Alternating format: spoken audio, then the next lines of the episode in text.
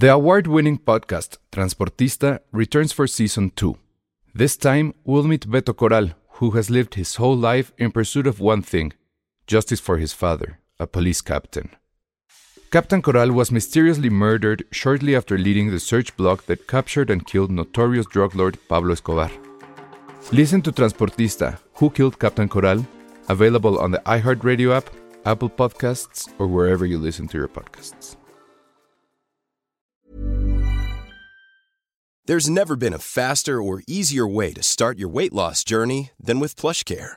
PlushCare accepts most insurance plans and gives you online access to board-certified physicians who can prescribe FDA-approved weight loss medications like Wigovi and Zepbound for those who qualify. Take charge of your health and speak with a board-certified physician about a weight loss plan that's right for you. Get started today at plushcare.com slash weight loss. That's plushcare.com slash weight loss. plushcare.com slash weight loss. Escuchas. Escuchas. Escuchas un podcast de Dixo. Escuchas Filmsteria con Penny Oliva, Alejandro Alemán y Josué Corro. Hoy nos acompaña Ale Castro. Hola a todos, bienvenidos a Filmsteria, el único podcast de cine que no sabe si llorar por Messi, por Chente, por el COVID, por lo que se acumule, por las lluvias. Eh, ¿Qué más ha sido digno de, de un lloriqueo últimamente? Por. Ay, no sé. Por Harry, que ya está bien, ¿no? No, Harry ya está bien. Por eso Sí. hay que reír o llorar, no se sabe. No, no, no, no. Harry ya, ya está bien. Porque ya se acabaron tus Olimpiadas o Juegos Olímpicos. Exacto. Ah, míralo. Ah, ay, uy. Sí, También se vale la pena llo- llorar de alegría porque él se- ya, ya se va a meter más a TikTok. Eh, Ah, sí. Me. sí lo contamos, sí, ¿no? ¿Qué? Pues que nos, nos vamos a meter a la universidad de TikTok. Sí, está está súper bien. Sí, yo voy a hacer como la película esa del abuelito que va a, la escuela. ¿Se acuerdan cómo se llamaba? El ¿Cuál? ¿De estudiante. qué hablas? Ah, No, no, pero, pero ¿sabes qué? Ahí te da un dato. Justo hoy tuve otro curso de TikTok y estuvo bien padre porque eh, uno de los chicos que dio el curso dijo que su mamá, que ya señora abuelita, es una super TikToker porque ella empezó a dar clases, bueno, no clases, pero empezó a dar como consejos de bienestar de salud mental durante pandemia y se volvió súper famosa. Que un día, está bien padre la historia porque es la mamá de uno de los chicos, yo voy a tener un poquito como mi edad, no es un poquito más grande, que al inicio de la pandemia, pues sus, este, su, decir sus clientes, perdón, sus pacientes, pues no podían ir, pero tenían muchas dudas y le estaban como bombardeando por redes sociales, para- perdón, por WhatsApp, y dijo así como de, güey, pues, pues que son muchas dudas similares, y que su hijo le dijo, pues mamá, saca tu canal para resolver dudas, y lo lanzó, no, perdóname, no recuerdo cómo se llama, eso pasó hace como 20 minutos, pero que estuvo bien padre porque así ya mucha gente le pudo como consultar o preguntarle cosas, o sea, cosas básicas. Y ya la señora pues ya es abuelita y, y está bien padre como ella dijo, güey, pues no se usa redes. Y le dijo su hijo, pues no importa, lo que importa es tu, lo que le vas a resolver a la gente. Y ya es súper famosa y pues qué chido. Ojalá se vuelva millonaria. Sí, ya, ya, la, han, ya, ya la han pautado. No, no es cierto, eso sí no sé. El chocolate, ¿no? Entonces así... así Entonces tengo esperanza. Sí, todos tenemos esperanza de hacer eso. Están buenos los cursos, muchachos. Está bien, entonces bueno, pues vamos a sí vamos a ir a la universidad de TikTok donde nos van a enseñar este, no sé, lip sync. No, que eso ya no quieren, pero que si queremos lo podemos hacer, que no pasa nada, pero ya, eso no van a querer. Sí, ya quieren que TikTok sea serio. Por Sí, eso no quieren hay- que por eso por quieren eso que no. estemos. Por eso no quieren que haya bailes. No quieren que haya bailes. De hecho, si subimos un baile en A lo la mejor por cuenta, Nos van a vetar. sí, Ajá. acá A nos lo mejor- dijeron eso. A lo mejor por eso nos invitaron, porque dijeron, estos güeyes no bailan, pero sí ni con Sí, ahorita nos dijeron. Es que vieron sé, tu, que, tu TikTok sé que hay y una, dijeron, no, estos güeyes necesitan ayuda. dijeron, sé que hay. Sé que hay una apuesta, pero si logran ese baile que sé que tienen que hacer, les vetamos la cuenta y no van a posicionarse. Les dije, ok, tengo que decirle esto al público para que no se sientan mal. Pero eso fue una ley que nos dijo el señor TikTok. el tech TikTok, no entendí eso, espero que haya nacido un- A ver, nada más qui- quiero hacer una pequeña prueba. Sé que estamos en vivo. Saludos a, en vivo, pero saludos a Vero. Pero a ver, Ale, di tu película favorita de Vicente Fernández para escuchar tu audio. No tengo ninguna. Mm, Canción de Vicente Fernández. Tú sí Canción. tienes cara, Ale, de que en una borrachera sí cantas a Vicente Fernández. Ay, en una borrachera canto lo que sea. Pero yo no sé qué canciones tenga Vicente Ay, Fernández, la verdad. este. Había una que me gustaba, la de Te miré, estabas tan bonita y tan. ¿Esa? Esa está buena. No tengo idea. No, Es muy, no- es muy elegante. esa- pero esa no es de Chente, ¿o sí? Sí, Ajá. estos celos me hacen Sí, daño. Bueno, sí lo ubico, lo ubico, es- Ah, claro. Es muy famosa con él, seguramente. Sí, sí lo ubico. Es más vieja, pero él. Esa voz. Estábamos, Sí, esa, le- esa me gusta. estábamos leyendo su filmografía. Ok. Ah, es- sí, es cierto, Alan, Alan Cruz lo que dice. Gracias a Nora por ayudar en el TikTok todo este tiempo. No, Sí. pues va a Ay, seguir sí. ayudando. Es- Va a espérense seguir que ayudando, esto- obviamente. que esto va a O sea, tardar. no, crean, no crean que ya luego, luego vamos a agarrar y sí, a fuerzas. No, hombre. Pero bueno, estábamos viendo la filmografía de Chente y está también una que se llama El Macho. No, a lo mejor es la precuela de Cry Macho, la de Clint Eastwood. Luego está El Cuatrero, Por tu maldito amor, pero esa era novela, ¿no? No sé, el albañil, madre. El albañil, claro. Mi querido Y viejo, esa fue la última. está. Esa sí la vi, estoy seguro que la vi. Y está bien, está bien triste. esa. Ah, sí. Sí, según yo es como el Milusos, pero peor. Ok. a- a- Bueno, lo pero que el, me acuerdo. el chiste es que dicen que ya está pues medio convaleciente. La verdad no sabemos absolutamente nada. Somos muy malos mexicanos porque no No, sabemos dicen que nada ya de estable, que ya está estable. Ah, entonces ¿para qué le estamos dedicando tiempo? Oh, Con todo ya, vámonos. señor. Eso yo Adiós. lo vi en Se- Twitter Se cambia el tema. Ay, No, pero no, no, qué bueno, no estoy, segu- no estoy seguro, ¿eh? A mí me late que estás mal informada, Ale. O sea, Eso lo vi en Twitter, pero que hay un pedo ahí de qué tal que no vuelve a caminar. Ah, eso está feo, pero... ese es el otro- e- ese es el actor que le dio no sé qué embolia o algo así, ¿no? Ay, no, a este, este, ¿cómo se llama Josué? Juan Pablo Medina. Juan Pablo Ah, sí. Medina. Eso Ay, estuvo- no, Eso estuvo culero. Eso estuvo horrible. Estuvo súper, súper Y él me cae súper bien, la neta. O sea, así de bajó Dios y te apachurró con su pulgar así. Sí, sí, sí, súper mal Sí, pedo. caray, quién sabe cómo siga. Esperemos que bien. Dice Hugo Hernández, yo tengo el póster de El Macho. ¿Qué? Mi hermano lo encontró tirado afuera de una ¿Quién tienda que tenía video. A ver, necesitamos una foto de eso. Por favor, Hugo, Mándenla mándanos. a Twitter, a Instagram, donde quieran para ponerla. Pero Ajá. ¿por qué ten- Uno, ¿por qué tendrías ese póster? O sea, ¿cómo lo recuperas? Sí está cagado? ¿no? Tener un, póster con Chente y que diga el macho. Pero segunda pregunta es, ¿por qué lo conservas? Ah, yo sí lo hubiera conservado. No sé si lo hubiera pegado. eh, no sé. Es que sí, sí tiene onda. Creo que sí tiene onda. Es que es O muy sea, folclórico. Ajá. Ah, sí, o sea, sí es un hecho. Pues es, que, güey. ya sabes, como de estas caricaturas, o sea, como cuando hacían estas cosas, onda caricaturizada, este, tipo lo que hacían también con otros pósters como los de... Como el de Gris, películas. Ajá, o como las había un Gloria de Trevi y así. Pero aparte, o sea, Ah, es, el güey con su, o sea, en caricatura, en medio, con un montón de viejas, ya sabes, así, voluminosas, en, en bikini. pero en caricatura. Sí, sí No, tiene. sí, una muy políticamente incorrecto para cualquier momento de la vida. Vicente Fernández, esperamos que te recuperes, pero te dedicamos demasiado tiempo en este podcast. Sí, digamos que somos, eh, si acaso, el único medio que no está sopiloteando. O sea, lo nuestro es homenaje, etcétera, y que se recupere. A su filmografía, que seguramente va a haber un homenaje en Televisa, en sus canales, esos que nadie ve, si es que la gente sigue viendo televisión nacional. Que por cierto, hablando de otro tema que nos habían, habían dicho en comentarios, eh, qué maldito oso es haber visto Juegos Olímpicos en televisión abierta. Por dos cosas.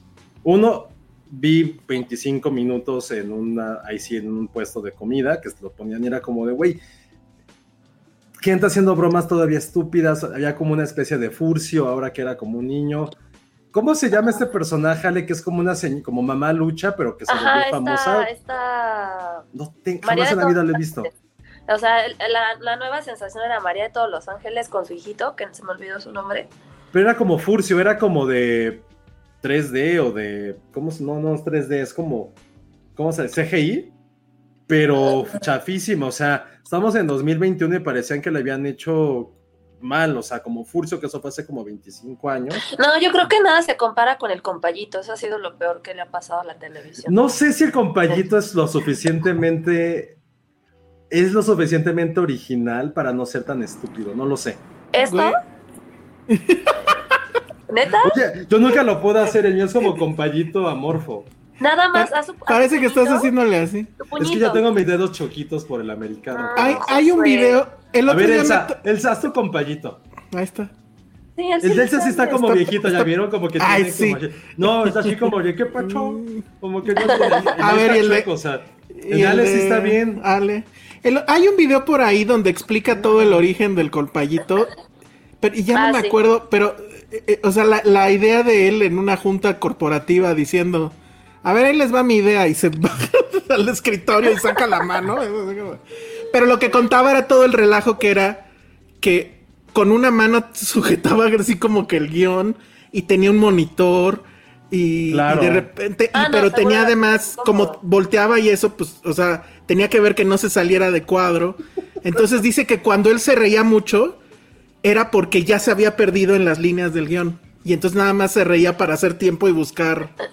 Este. Pero claro que ser. O sea, pero piénsalo y no está tan alejado de un moped, ¿eh? O sea, No, es un moped, nada más que sin moped. Ujú. Y, es- y está cabrón. Pero más eso, o sea, económico. Y más alburero, obviamente. Sí, pero, o sea, nada más yo quiero saber cómo fue ese pitch de esa idea también, que bueno que Sí. lo mencionas. Sí, eso. Como también es como esa idea muy tonta, ¿no? De a quién se le orquideó Sharknado. De que hay una- en la junta dijeron, güey, es, un tornado con tiburones. Alguien Ah, nos había preguntado, chido. creo que por Twitter, ¿no, Elsa? Que dijéramos ideas, películas locochonas. Ah, Después sí, de- que, que hablemos de películas No locochonas. sea de, de películas locochonas, son ideas locochonas que surgieron en la televisión nacional. O sea, este compayito, pero te digo que no se me hace. O sea, sí es muy idiota, pero al mismo tiempo es como, güey, ¿a quién se le ocurrió que una mano iba a ser un personaje? Una mano. Con ojos sé. y vestido. Y que la neta, los vestiditos que le ponían, sus outfits estaban como de, güey, verga, ¿quién nos está, quién nos está haciendo? Creo que es, es como una, eh, una mención aparte de todo lo que el Y fenómeno. creo que además lo corrieron así gachamente. Creo que hay todo ese Ah, chisme. Ah, ¿ya no sale? No, ya No, no. ya no, ya tiene mucho ¿Y que por no. qué nadie lo ha comprado? Porque le tendrían que cortar la mano. No, no sé. No, no sé de qué no salía, no tiene la más remota. Busquen ahí en YouTube, hay videos de eso. Y está ese que les digo donde cuenta eh, que era un desmadre estar ahí abajo, tirado al piso, en las, al lado de los pies de los otros comentaristas. Y, y que lo pateaban. y, bueno. Ay, Pero ¿qué era bueno. lo otro que iba a comentar alrededor? Ya ves, todo el mundo está comentando que el Wiri Wiri era lo mejor, Josué. Sí, no, total, Ay, sí, eso no, pero eso no hay, no hay duda de eso, o sea, no, no, no. El para- hooligan era increíble, El Hooligan era increíble. increíble. La Ah, primera ya, vez. uf. vendían el. Ah, perdón, ¿qué? Eso. Ah, justo. Dice Cintia Salmerón, No. ¿se acuerdan cuando vendían al compayito en el metro? ¿Cómo lo vendían? Eran como mal, o sea, Es Te vendían los ojitos, ¿no? los ojitos. Ah, Era como un ojitos. anillo con ojitos, entonces nada más te lo pones en el dedo, hacías esto y ya. ¿Y cuánto pedían? vi. ¿10 pesos o qué? No mames, que- o sea, es que imagínate.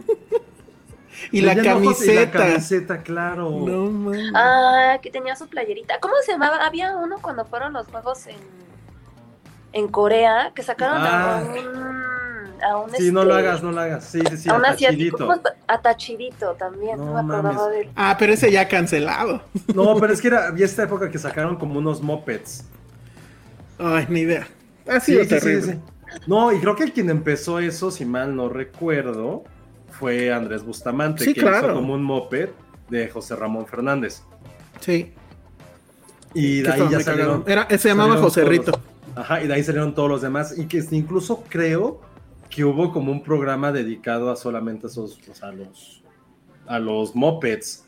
Ya nos mandó nuestro amigo Hugo Hernández la foto de su póster de macho. Lo estoy poniendo Ah, no, ahí. es que yo viera otro. Ah, no, pero yo estaba viendo el albañil. Eh. Eh, Tú estabas viendo el albañil, no. Sí. Hugo Hernández ya nos mandó Es que el albañil póster. está más. Que bueno, se- casi no se alcanza a ver su cuarto, pero ahí se ve que hay otros pósters y hay un. Pero ahí está macho. Pero sí está padre. Sí está padre. Y además, eh, así parado, varonil, el caballo atrás y una mujer a su, a su- eh, arrodillada ahí atrás de él. Claro, porque es el macho. Oye, Muy ese bien. estereotipo ya murió completamente, ¿no? Como el del mariachi western, puedo con todas. Siento No que ya murió idea. cabrón, ¿no? O sea, Insisto, la nueva de, de- ¿Cómo se llama? De Clint Eastwood se llama Cry Macho. Sí, pero creo que ese estereotipo. Ah, ¿se saben, ¿se saben de ese demasiado. chisme? Yo sí quiero. Voy a pelear por esa entrevista. ¿Sí A ver. vieron de qué va el macho? Bueno, Cry Macho, más bien. No. No. Bueno, si entiendo bien, es Clint Eastwood. Creo que es la misma película otra vez, la verdad. Es Clint Eastwood, por alguna razón, tiene que cruzar la frontera hacia México para tratar como, pues no sé, rescatar o algo al hijo de alguien que se cruzó. No sé por qué, bla, bla, bla. Ah, y él, la del niño. ajá, Ah, Y- sí, que es contra un cartel, ¿no? Ahora, exacto, sí, para que no se una la- un cartel o algo así. No, pero esa es la nueva. Y. Ah, y resulta que el, el chavo, el que le hace de, pues, del chavo, no sé qué- cuál es su nombre, salió de la Rosa de Guadalupe. wow. Entonces, no Órale. mames, de la Rosa de Guadalupe a estar filmando junto con Clint Eastwood, siendo dirigido por Clint Eastwood, no mames, es una locura. O sea, sí voy a pelear por tener esa entrevista. De una vez ahí. Les aviso.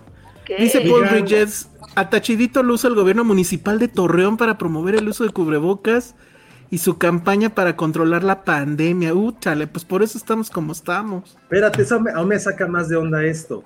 Estoy cantando la canción del Tachirito. Yo no sabía ¿Cómo que era tenía la canción? Tampoco. No mames, ya no las puso Tachirito, Tachirito, no como sushi, como taquito.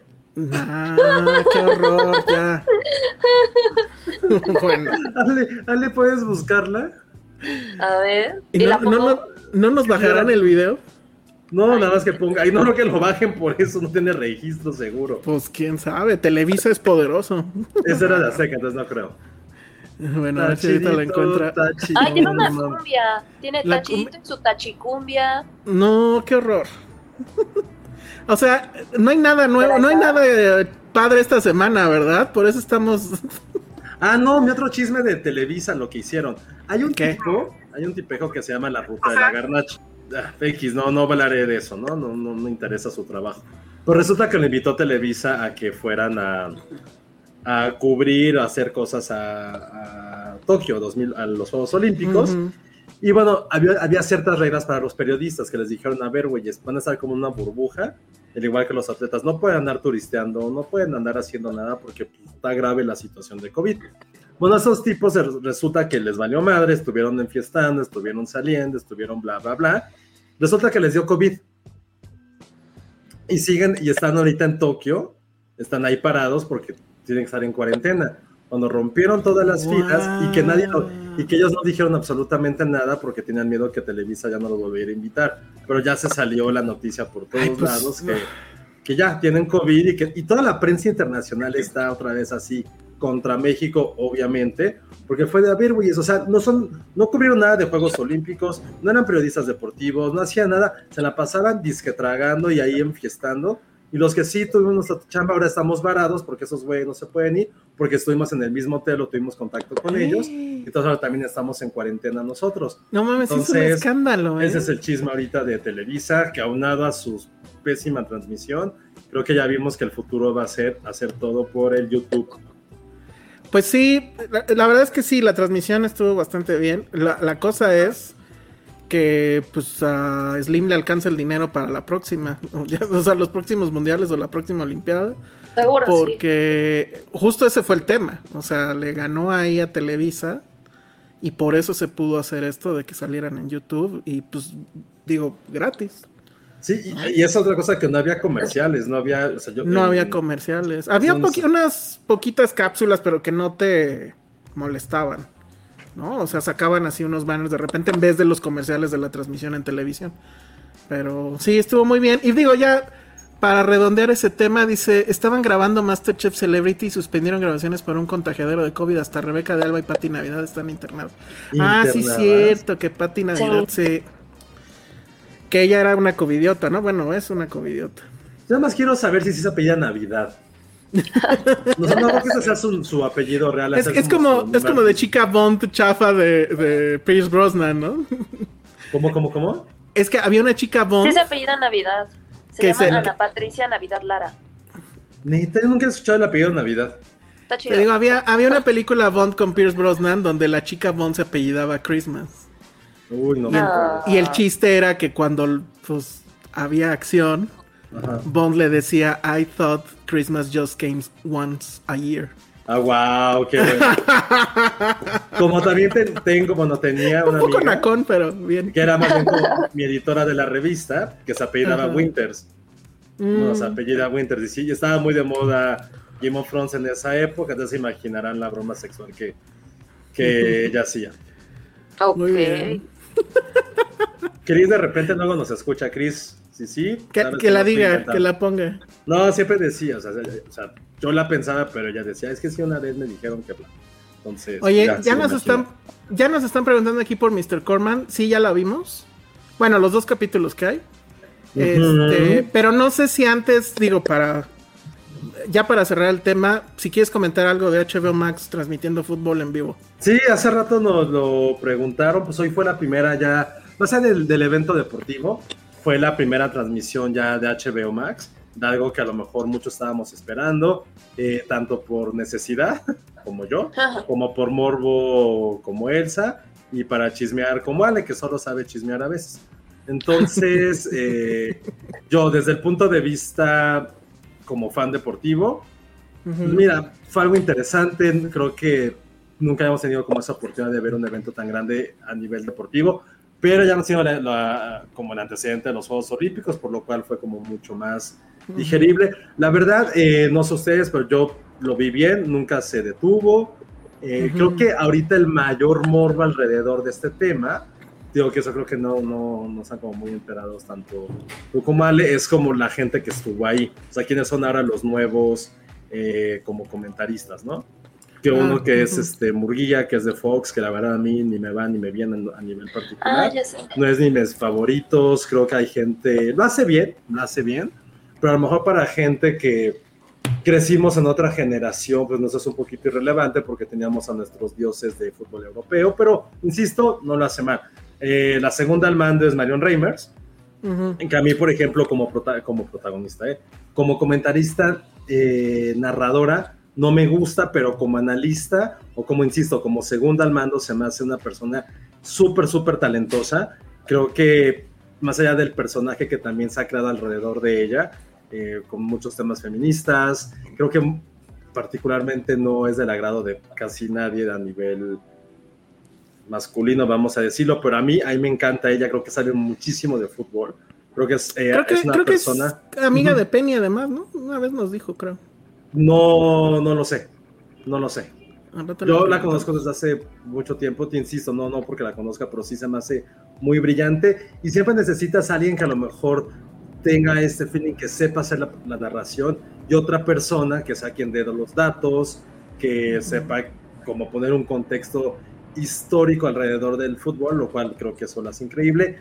Y el tercero, que fue aquí como, creo que aquí todo el mundo va a empezar a, a comentar alrededor, es que están siguiendo, para mí creo que no es acertado, pero le tengo un poquito de fe, poner como al comentarista de color, como al comentarista chistoso, al comentarista cagado, que en este caso es el matador Luis Hernández, que creo que todo el mundo lo conoce por lo que ha hecho en TikTok, más allá de sus Ah. logros deportivos.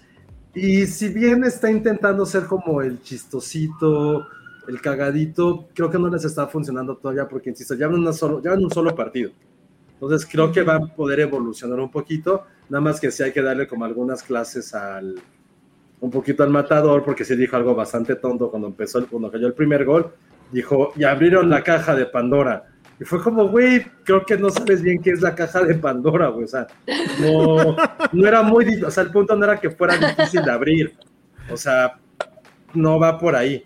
Entonces, este, creo que son esos detalles, pero al final de cuentas creo que la transmisión estuvo bien, fluyó un poquito. Ya tenías a dos personas que trabajaban en la misma empresa como era Fox Sports, con Marion y con Murguía, que ya se conocían, que tenían como un ritmo. Falta llegar a este nuevo personaje que, insisto, creo que no era necesario. Creo que él puede aportar otro tipo de cosas. Tristemente, creo que para nosotros, insisto, para mí que soy muy clavado con el fútbol europeo, creo que lo he dicho muchas veces más, más que el mexicano, que no me interesa en absoluto. Si quieres a gente que conozca, que, que te vuele la cabeza porque conoce al jugador, al jugador de 16 años que está en el club más pequeño, lo conoce, te da una perspectiva. Y siento que en este caso, como es el matador, no tiene ese bagaje cultural, no lo tiene. O sea, se notó, no conocía a los jugadores, eh, hacía comentarios cagados, algunos como hablando de su carrera, que tenía como un contexto de un futbolista, pero creo que para eso pues vio mejor a los ganapanes, balbureros y asquerosos de TV Azteca, que tampoco tienen un gran conocimiento de fútbol europeo y que solo se centran como a los de la gente que le va a la América, a Chivas, a Pumas y a Cruz Azul y que les dan como su pan de cada domingo y son felices. Creo que cuando estás centrando en algo tan clavado como el fútbol europeo, y eso como que creo que se entiende un poquito, ¿no? En el contexto también como ponerlo en cine. O sea, yo por ejemplo no sé nada de cine mexicano y lo reconozco, pues tampoco voy a, no quiero que me inviten a hablar de un programa de cine mexicano. Claro. Y más bien como que la gente que nos gusta, y hay gente que es muy clavada de cine mexicano, quiere personas que sepan de eso. Y en el caso del fútbol europeo, que no es como tan digerible para todo el mundo, pues pasan ese tipo de cosas. Pero en general, creo que fue una primera transmisión exitosa, hizo, mucha, hizo mucho ruido, cumplió con el objetivo que creo que lo principal era que se viera y se escuchara muy bien. Sí, de y lo segundo ya va a ser como tener unos engranes, pero vaya, creo que cumplió, cumplió bastante bien. Ahí, ahí la parte técnica nada más me a gustaría mencionar. Ahora sí tú vas. Este, la imagen. A mí, bueno, es que había esa, esa este, polémica, porque yo puse que era 4K. Es que a mí la tele me marca cuando tengo una, un, un feed de 4K. Y yo lo jalé con la app directo de la tele. No era Apple TV, no era Chromecast, era la app directa. Y a mí la tele me estaba diciendo que estaba recibiendo 4K. Lo siento, no sé, porque mucha gente está diciendo que no, que era HD normal. Sea como sea, la verdad es que la imagen estuvo perfecta. No hubo lag, lo cual no sé si es porque no había tanta gente viendo o porque efectivamente traen una buena tecnología atrás que está soportando pues, todas las, las entradas. Eh, no trae audio, alterno, sí, tal vez podría traer. Aunque no sé, porque es un asunto ahí de, la alianza que tienen con Fox, ¿no? Entonces probablemente no les interesa que quites a sus comentaristas. Pero en otros servicios pues, sí creo que sí te da la opción de verlo así, as is. O sea, sin comentarios ni nada. Y hay otros donde sí los puedes poner. Pero bueno, eso. Preguntan, y que esa es justo la duda del millón, que si los partidos se quedan No o es solo en vivo. No todos se van a poder quedar. Pero este, por ejemplo, ahí está. O sea, si yo ahorita lo prendo, lo, puedo ver, no. Creo que han dicho que solamente iba a ser una sola vez. Solo es en vivo, ¿no? Sí, sí. Que Que- eso sí que- está feo. No, pero sabes que eso se me hace un poquito raro. O sea, o sea, lo pregunta abiertamente, ¿por qué querías ver una repetición de un partido? Pues porque no puedes, porque hubo juntas ahora y no la pudiste ver. Pues sí, tan no, sencillo no, no, como no eso. lo- no lo preguntaba mal, siento que pues ya sabes que quién ganó y todo. Sabes el resultado. No, pero hay gente que sí se guarda, ¿no? Sí se Uf, sale de las sé. redes. sí. Digo, si estuvieras en un mundial y hubiera un partido que te importa, pero a esa hora tienes junta, sí apagas el teléfono, ¿no? Uh, Entonces- no- yo nunca he podido, pero, o sea, no, no, lo pregunté muy bien. Entonces, pues mira, si tú lo pudiste ver bien, creo que la gran duda va a ser. Si quieren eso, denme chance y lo pregunto. Les digo la próxima semana. porque Pero bueno, el hecho es creo que ahorita ya no está, ¿no? O sea, si entras ya no está. Yo la verdad me di cuenta porque pues te entrabas a HBO Max y te lo ponía ahí Ah, grande. Este, la otra cosa. Ah, ahorita les cuento ese mail. La otra cosa es este. me- del delay, el delay con respecto a la transmisión original en televisión. a mí me Mm, ok. dijeron que era un delay de 20 segundos. Entonces, parece poco, pero me imagino yo estando en un mundial y que tú estés viendo esto por. Ah, eso me pasa siempre a mí, ¿eh? Ajá, o sea, los, ve- los vecinos te cuentan el gol. Sí, eso me ha pasado siempre. Ajá, entonces, a veces pasa incluso con transmisión de cable. Si la estás viendo en un canal o la estás viendo en otra, hay uno que va más adelantado. A mí me pasó eso. Eso, yo creo que al final eso es justo lo que se tiene que corregir para que se vuelva Cámara. viable comercialmente. Este, ándale, sí es cierto, Spike Lee ve la repetición y sí es cierto, sí lo hace. No, no sé, te preguntaba porque, o sea, no, no entendía, pero ya hay muchos este, comentarios de gente que, que si los de mejor porque ese partido para mí fue como muy... ¿me? Me- Pero, ajá, exacto, pues, sí, exacto. sí, puede ser. Este, pero bueno, a lo que voy es, yo creo que justo la, la- lo que tendría la tecnología que resolver ya es reducir ese delay lo, lo más posible. Nunca va a poder resolverse al 100, según yo. O sea, necesitarías una red muy cabrona para poder estar a la par de una señal eh, por cable. Pero pues yo creo que estamos cada vez más cerca de eso, ¿no? Entonces, a mí me dijeron también de, bueno, me aplicaron el esto ya se ha visto, que, que creo que Amazon tenía el fútbol americano en algún momento. Ah, sí, sí lo tuvo. Y que Twitter tenía el béisbol. Twitter- Y pues sí. Ah, bueno, el, el- la Liga Mexicana de Béisbol estaba con Twitter. Bueno, algunas cosas. Yo, o sea, lo que voy es que yo creo que ya hay un, ya hay una posibilidad comercial. O sea, todo esto no dejan de ser pruebas. Este fue comercial porque al final tenías que pagar la suscripción, ¿no? Bien incluida en la suscripción. Pero, pues el asunto es ese, que haya más eventos en vivo que sean streameables ah, y, que el, eh, que el- y que el delay sea menos y que la calidad de imagen sea como esta, porque realmente se veía muy bien. Ustedes saben que yo de fútbol no sé nada, no me interesa nada, pero sí se veía muy bien. Entonces, bueno, vamos a dejar eso ahí. Pero Ah, más ¿quieren para, para cerrar el tema, porque alguien nos hizo el comentario y creo que sí hay mucha gente que no le gustó la parte de los comentaristas. Creo que este verano, y también tú, Elsa, porque estuviste un poco metido en eso, Ale, sé que sí también estuvo, pero creo que este verano creo que puede ser definitivo para cómo vamos a percibir la parte de deportes en mucho tiempo. O sea, ¿por qué, por qué lo digo? Eh, hubo todos los eventos grandes, eh, hubo este verano, o sea, fueron Copa América, Eurocopa, Juegos Olímpicos, y este que si bien no es un gran evento, por lo menos fue el primero que se hizo a nivel fútbol internacional eh, por streaming. Y creo que la gente afortunadamente ya somos como mucho más analistas y no nos dejamos nada más guiar por lo que existe. Entonces, por ejemplo, o sea, creo que el mayor, el mayor como ejemplo tal cual fue que muchos partidos de, los, de, estos, de estas copas de fútbol no pasaron por televisión abierta, fueron por sistemas de cable muy específicos, sobre todo con Sky y TDN.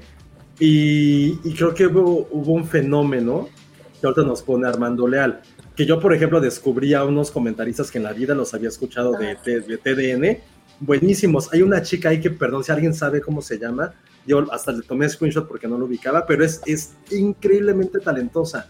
O sea, ya hablamos de Marion, o sea, sí le da 80 mil millones de vueltas a lo que es Marion como narradora.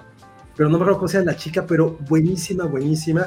Y este otro chico que también comenta, que Pepe del Bosque, yo tampoco lo conocía, también fenomenales. Creo que, creo que algo que ocurría en su momento, que eran como estos narradores, no quiero decir como de compañías independientes, pero sobre todo pasa mucho en Estados Unidos, ¿no? Que son como gente local, así el narrador que de Oaxaca y el narrador de Pachuca, de repente son tan buenos que los llevan a televisión nacional.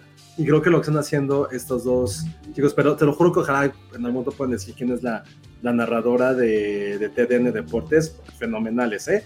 Eso y creo que también la gente se va a ver más exigente en cómo van a ver las cosas. Y ya ahorita con lo que todos dije, no, no es Geo González, no, no es Geo González. Es la narradora, es una chica. También de lentes, pero mucho más joven.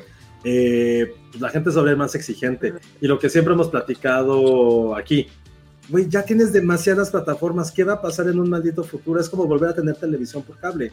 O sea, eso ya es irreal. O sea, ya pronto viene Star, ya, ya no sé qué más va a pasar con esto. Oye, sí, lo, lo de Star, sí. ¿Cuándo es eso, eh? ¿De Star? ¿Tú sabes, Ale? No, no tengo idea. Ahorita les digo, a ver. Creo que era Ay. finales de agosto, o sea, pues será en un par de, de semanas. Un par de Ya- días. Ya llegó la patrulla por alguien ahí. Este, pero la verdad sí es así de, híjole, espero que esté en 20 pesos e igual la contrato, ¿eh? El 31 O sea, de agosto. 31 de agosto. 20 Sí. pesos. Pues sí, o sea, es que Ay, ya no se puede.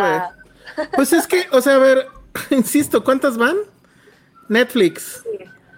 Prime, Netflix, HBO, Prime, Disney. ¿Qué otra me falta? Apple TV. Apple TV. Y luego, si estuviera aquí Penny, diría Filmin Latino. este, Movie. Eh, ¿Qué otra? Paramount. eh, Paramount. Y, y ahora, o sea, ya son nueve. Pues ya que saquen otra más para que sean diez. Pero Van a salir más. Paramount Plus también, no sé si lo llegaste. Ajá, Lo sí, dijo. sí, dije Paramount. Ajá. ¿Cuál otro? Star. Star Ah, Play. bueno, pues sí, también. Entonces ya son diez. Son 10. Que, que le No, habían metido una demanda a Disney por, por el nombre, por cierto. ¿Por? Así como Scarlett, ¿no? Sí, no, fue, fue la misma semana, de hecho. O sea, Stars demandó a Disney por el, el nombre Star. Es que, Ah, pues, sí, que tendría. sí. y que pues sí, pues sí. ¿A quién se le ocurre? Pero bueno, ya que Criterion. se estrene ese- Criterion, pero ese no está aquí, pero sí, Pero sí. si llegara, Sí, lo tenemos. o sea, si llegara Criterion, o sea, su filming latino, eh, movie, se van a ir completamente al diablo. No, porque el latinoamericano no tiene tanto. Digo, Ah, si llegan, si llegan aquí ya es en una alianza, estaría muy cabrón. Porque imagínate, es que, sea, los creo dos que catálogos en un yo- solo lugar. tú y yo pues, tenemos este Criterion. ujú. Y la neta, como todo lo que está en movie está en Criterion, o sea, creo que hay como, hay muy sí, pocas que pero no todo muy, lo de filming pocas. latino está. No en- todo de filming latino, pero ah, you can live without filming latino. La, Sí, pues. ujú. la neta, pueden vivir sin eso, muchachos. No, pero sí está, sí está, estaría padre que estuvieran, que llegara a Hulu, sí es cierto, falta Hulu. Falta Ah, falta. Hulu. Que yo creo que no va a tardar en llegar después. Pues no creo, porque, ajá, o sea, ya viendo que hay tantas, pues ya. que se Ah, hay uno que a mí me gusta mucho y que tengo por ciertas cosas. Ah, rap, se, se me fue, empieza con P. Ahorita se los va a decir, soy pésimo ahí con los nombres. Pero pasan puro cine, hay puro cine independiente este, canadiense, gringo y algún europeo, pero es 100% independiente. Empieza con Platypus. Ahorita les digo cómo se llaman, pero no tiene idea lo increíble que es. Y ahorita también están empezando a, a meter deportes, pero ese para mí es de mis favoritos. Ahorita les digo cómo se llama, mientras ya ahorita podemos empezar a hablar de otra cosa. Oye, sí cierto esta nota que, que ahorita nos pusieron aquí, que efectivamente ya anunció Criterion que ya va a empezar a sacar 4K nativo. Ah, sí, hoy lo dijeron, tu Ciudadano Kane va a estar... bueno, El no, Ciudadano más- Kane, tú eres más 4K, no importa. sí, este, y pues lo que, que yo quisiera saber es cuánto va a costar, porque un Criterion en pesos anda alrededor de los 500, pues yo creo que va a estar en 1000. Ah, y no se olviden de Crunchyroll. Ay, Crunchyroll. Oye, sí, tiene mucha gente, aunque no lo creas. No, pues sí. Pero sí es otra creo. plataforma más. Pluto Creo que TV. tiene más. Tiene Nuestros mucho más amigos- que Paramount. Nuestros amigos de, tu, de Tubi. Dice, Tubi, pueden que ver. solo tú ves. Que so- solo Tubi, ¿ves? Ajá, a ver, este, dice Hugo Hernández, pueden ver Reservation Dogs. Es una serie eh, de FX en Hulu. Dice Hugo Hernández, pero además nos manda super chat. Eso quiere decir que lo vamos a tener que hacer, amigos. Lo siento mucho. Lo único que sabes que hubo, yo lo que hay que esperarnos, porque con dos capítulos, y ahorita que hablemos un poquito de Mr. Corman, creo que dos capítulos sí no te da para hablar mucho de la serie. Pues ya, vamos a hablar una vez de Mr. Sí. Corman, porque Sí, sí, sí. el primer capítulo, Elsa, a mí me pasó que dije, güey, este es un Master of None. Otra vez. Ah, El primer episodio, interesante. el prim- el primero. interesante. Y el segundo ya es una cosa completamente, Completamente distinta. diferente. Que te lo juro que hasta me. Güey, quería llorar en ese último. Los últimos cinco minutos. Que, que yo sí sentí que, que si esta serie fuera un meme, sería el perrito este de tengo ansiedad. Sí, Sí, pero, pero son dos capítulos completamente distintos. Sí. Y que fue así como, güey, es la misma serie. que está ¿Él- él dirige? El primero lo dirige, lo escribe. O sea, al terminar el primer episodio, Sí, no decimos eso. de qué va. Son como ocho cosas de Joseph Gordon-Levitt. Así, creada por, escrita por, producida, protagonizada, dio el dinero, eh, perritos de la música hecha por este güey. O sea, Su como- carro. ya, o sea, ya entendimos. Pero me pasó un poquito, y eso es lo mismo pasa en los primeros episodios también de Master of None.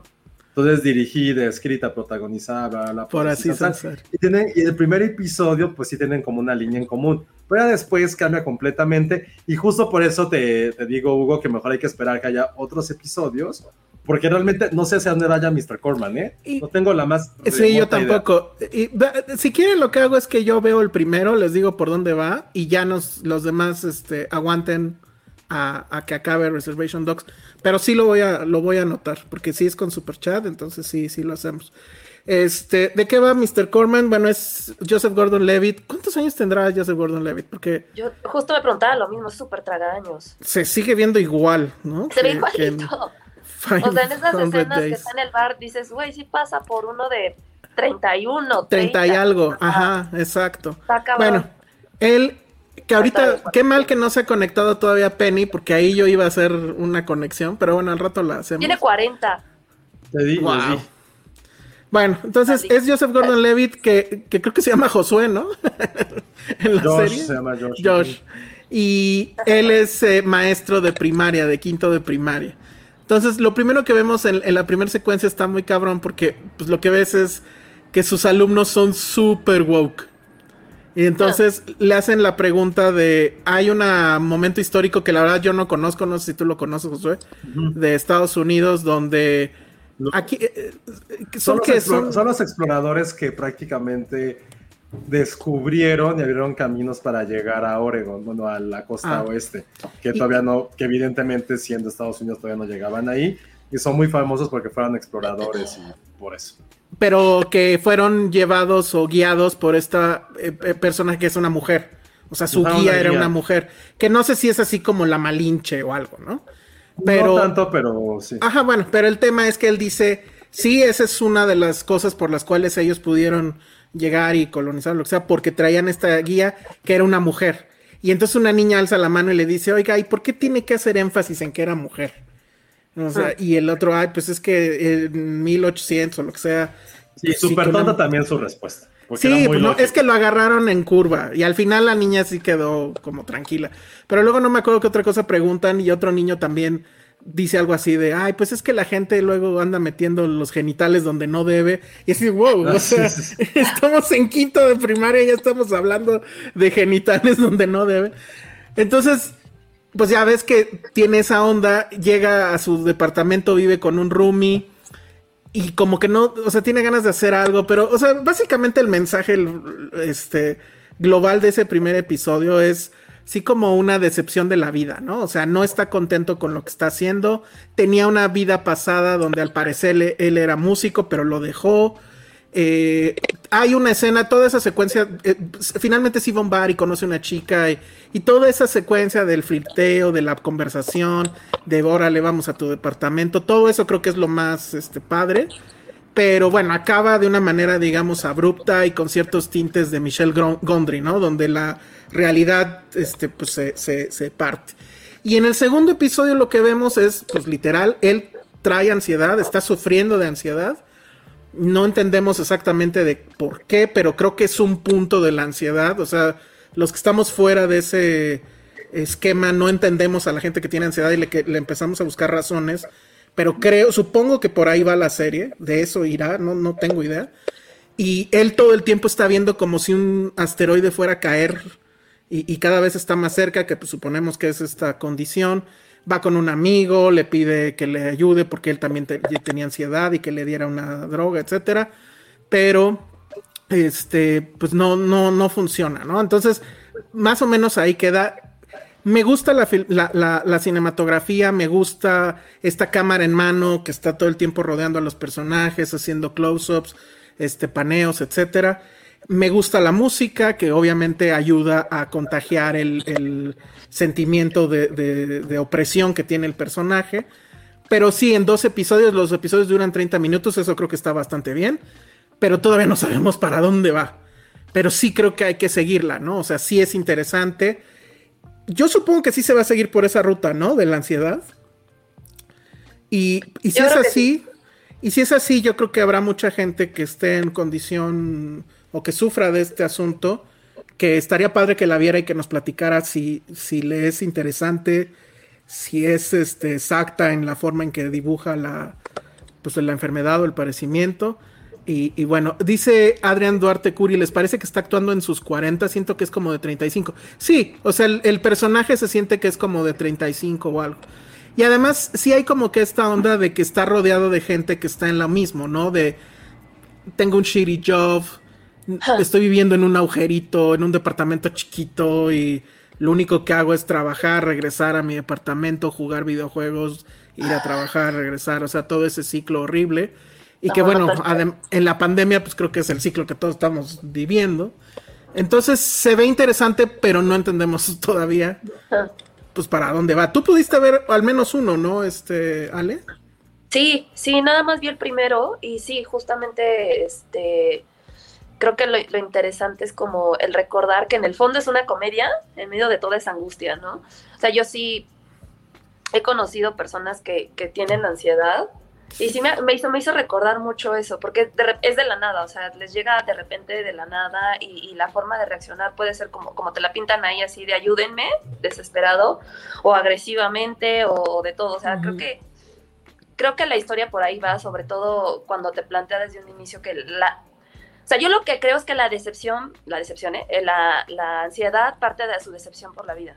O sea, una Sí, persona exacto. que conocí con ansiedad me dijo, me contó, así, la primera vez que me dio ansiedad tenía como 11 años y fue porque me, me puse un día a pensar sobre la muerte, en lo que significaba la muerte y por clavarme tanto en pensar la- en la muerte, de ahí ansiedad, ansiedad hasta que terminó medicado y a la fecha sigue, es una persona que sigue medicada porque sí es un trastorno muy, muy feo. O sea, sí tiene ahí varias vertientes que, y son cosas que de repente se desatan, ¿no? O sea, hay, hay un catatónico que ahí se presenta, pero creo que ahí sí es como tú lo conlleves, ¿no? O sea, a mí la verdad es que sí, este, me gustó, el primer, al menos el primer capítulo se me atrapó, o sea, se me hizo interesante, sí es muy chistoso, la escena con los niñitos es muy cagada, este, pero vaya, o sea, sí, de repente es como te ríes y de repente dices, ah, madres, ¿no? Este, pero pues vamos a ver cómo camina. Sí, bueno, e- efectivamente, pues Apple TV te pone ahí que es comedia.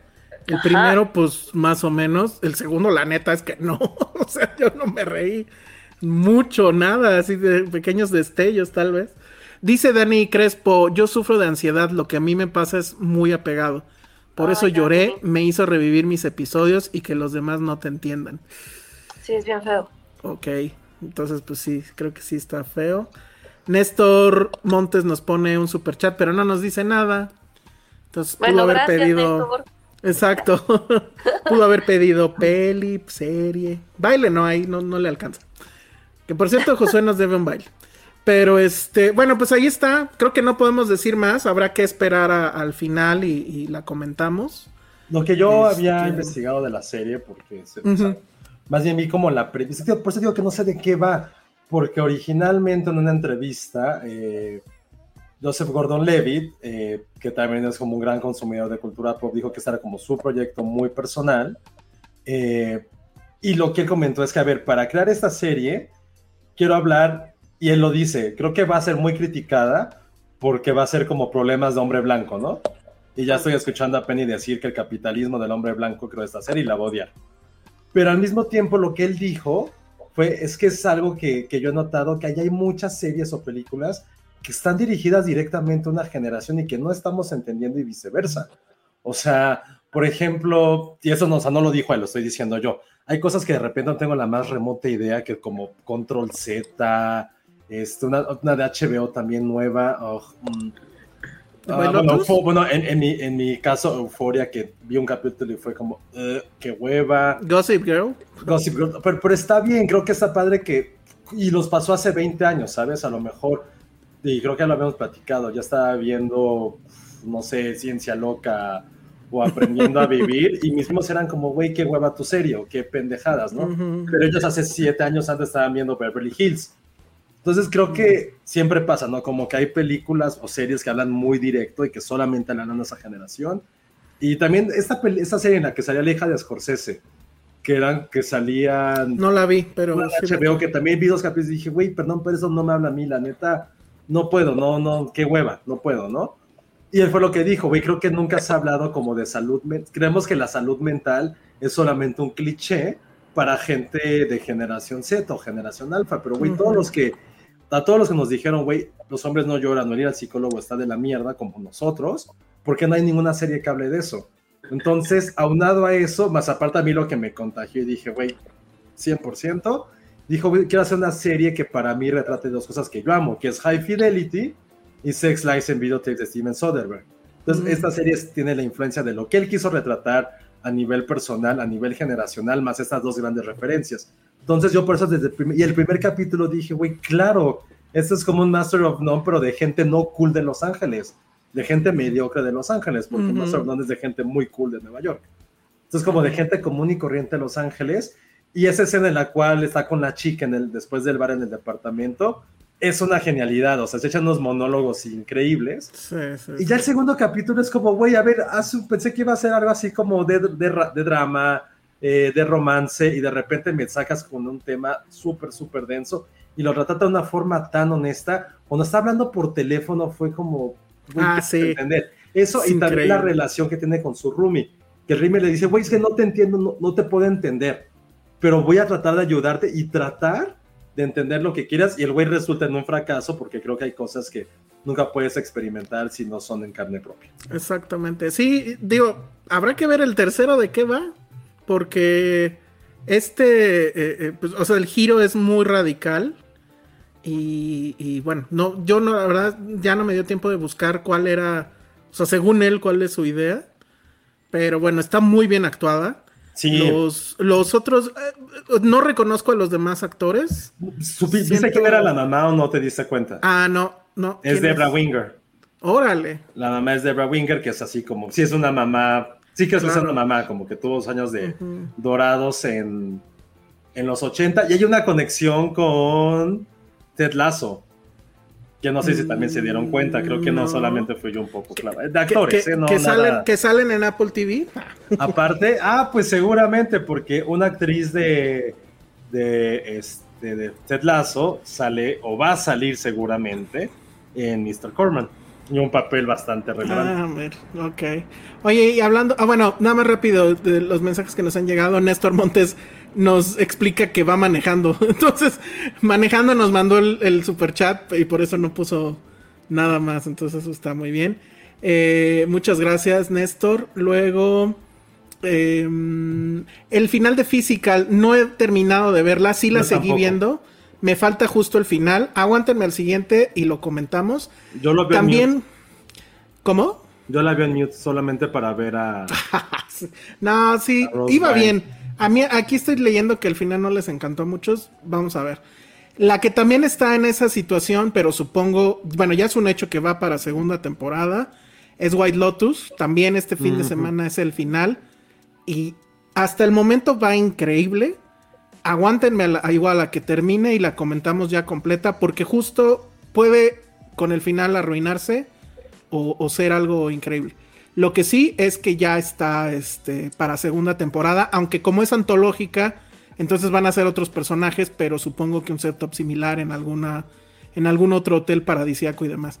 Jimena Lipman dice, Josué está muy padre. Híjole, ¿cómo se pronuncia? ¿Shmigadón? Shmigadon. Migadón. ¿Shmigadón? En español no es chingadón. Bueno, gracias por la recomendación. ¿Esa, esa está completa en, en Apple TV Ya o también...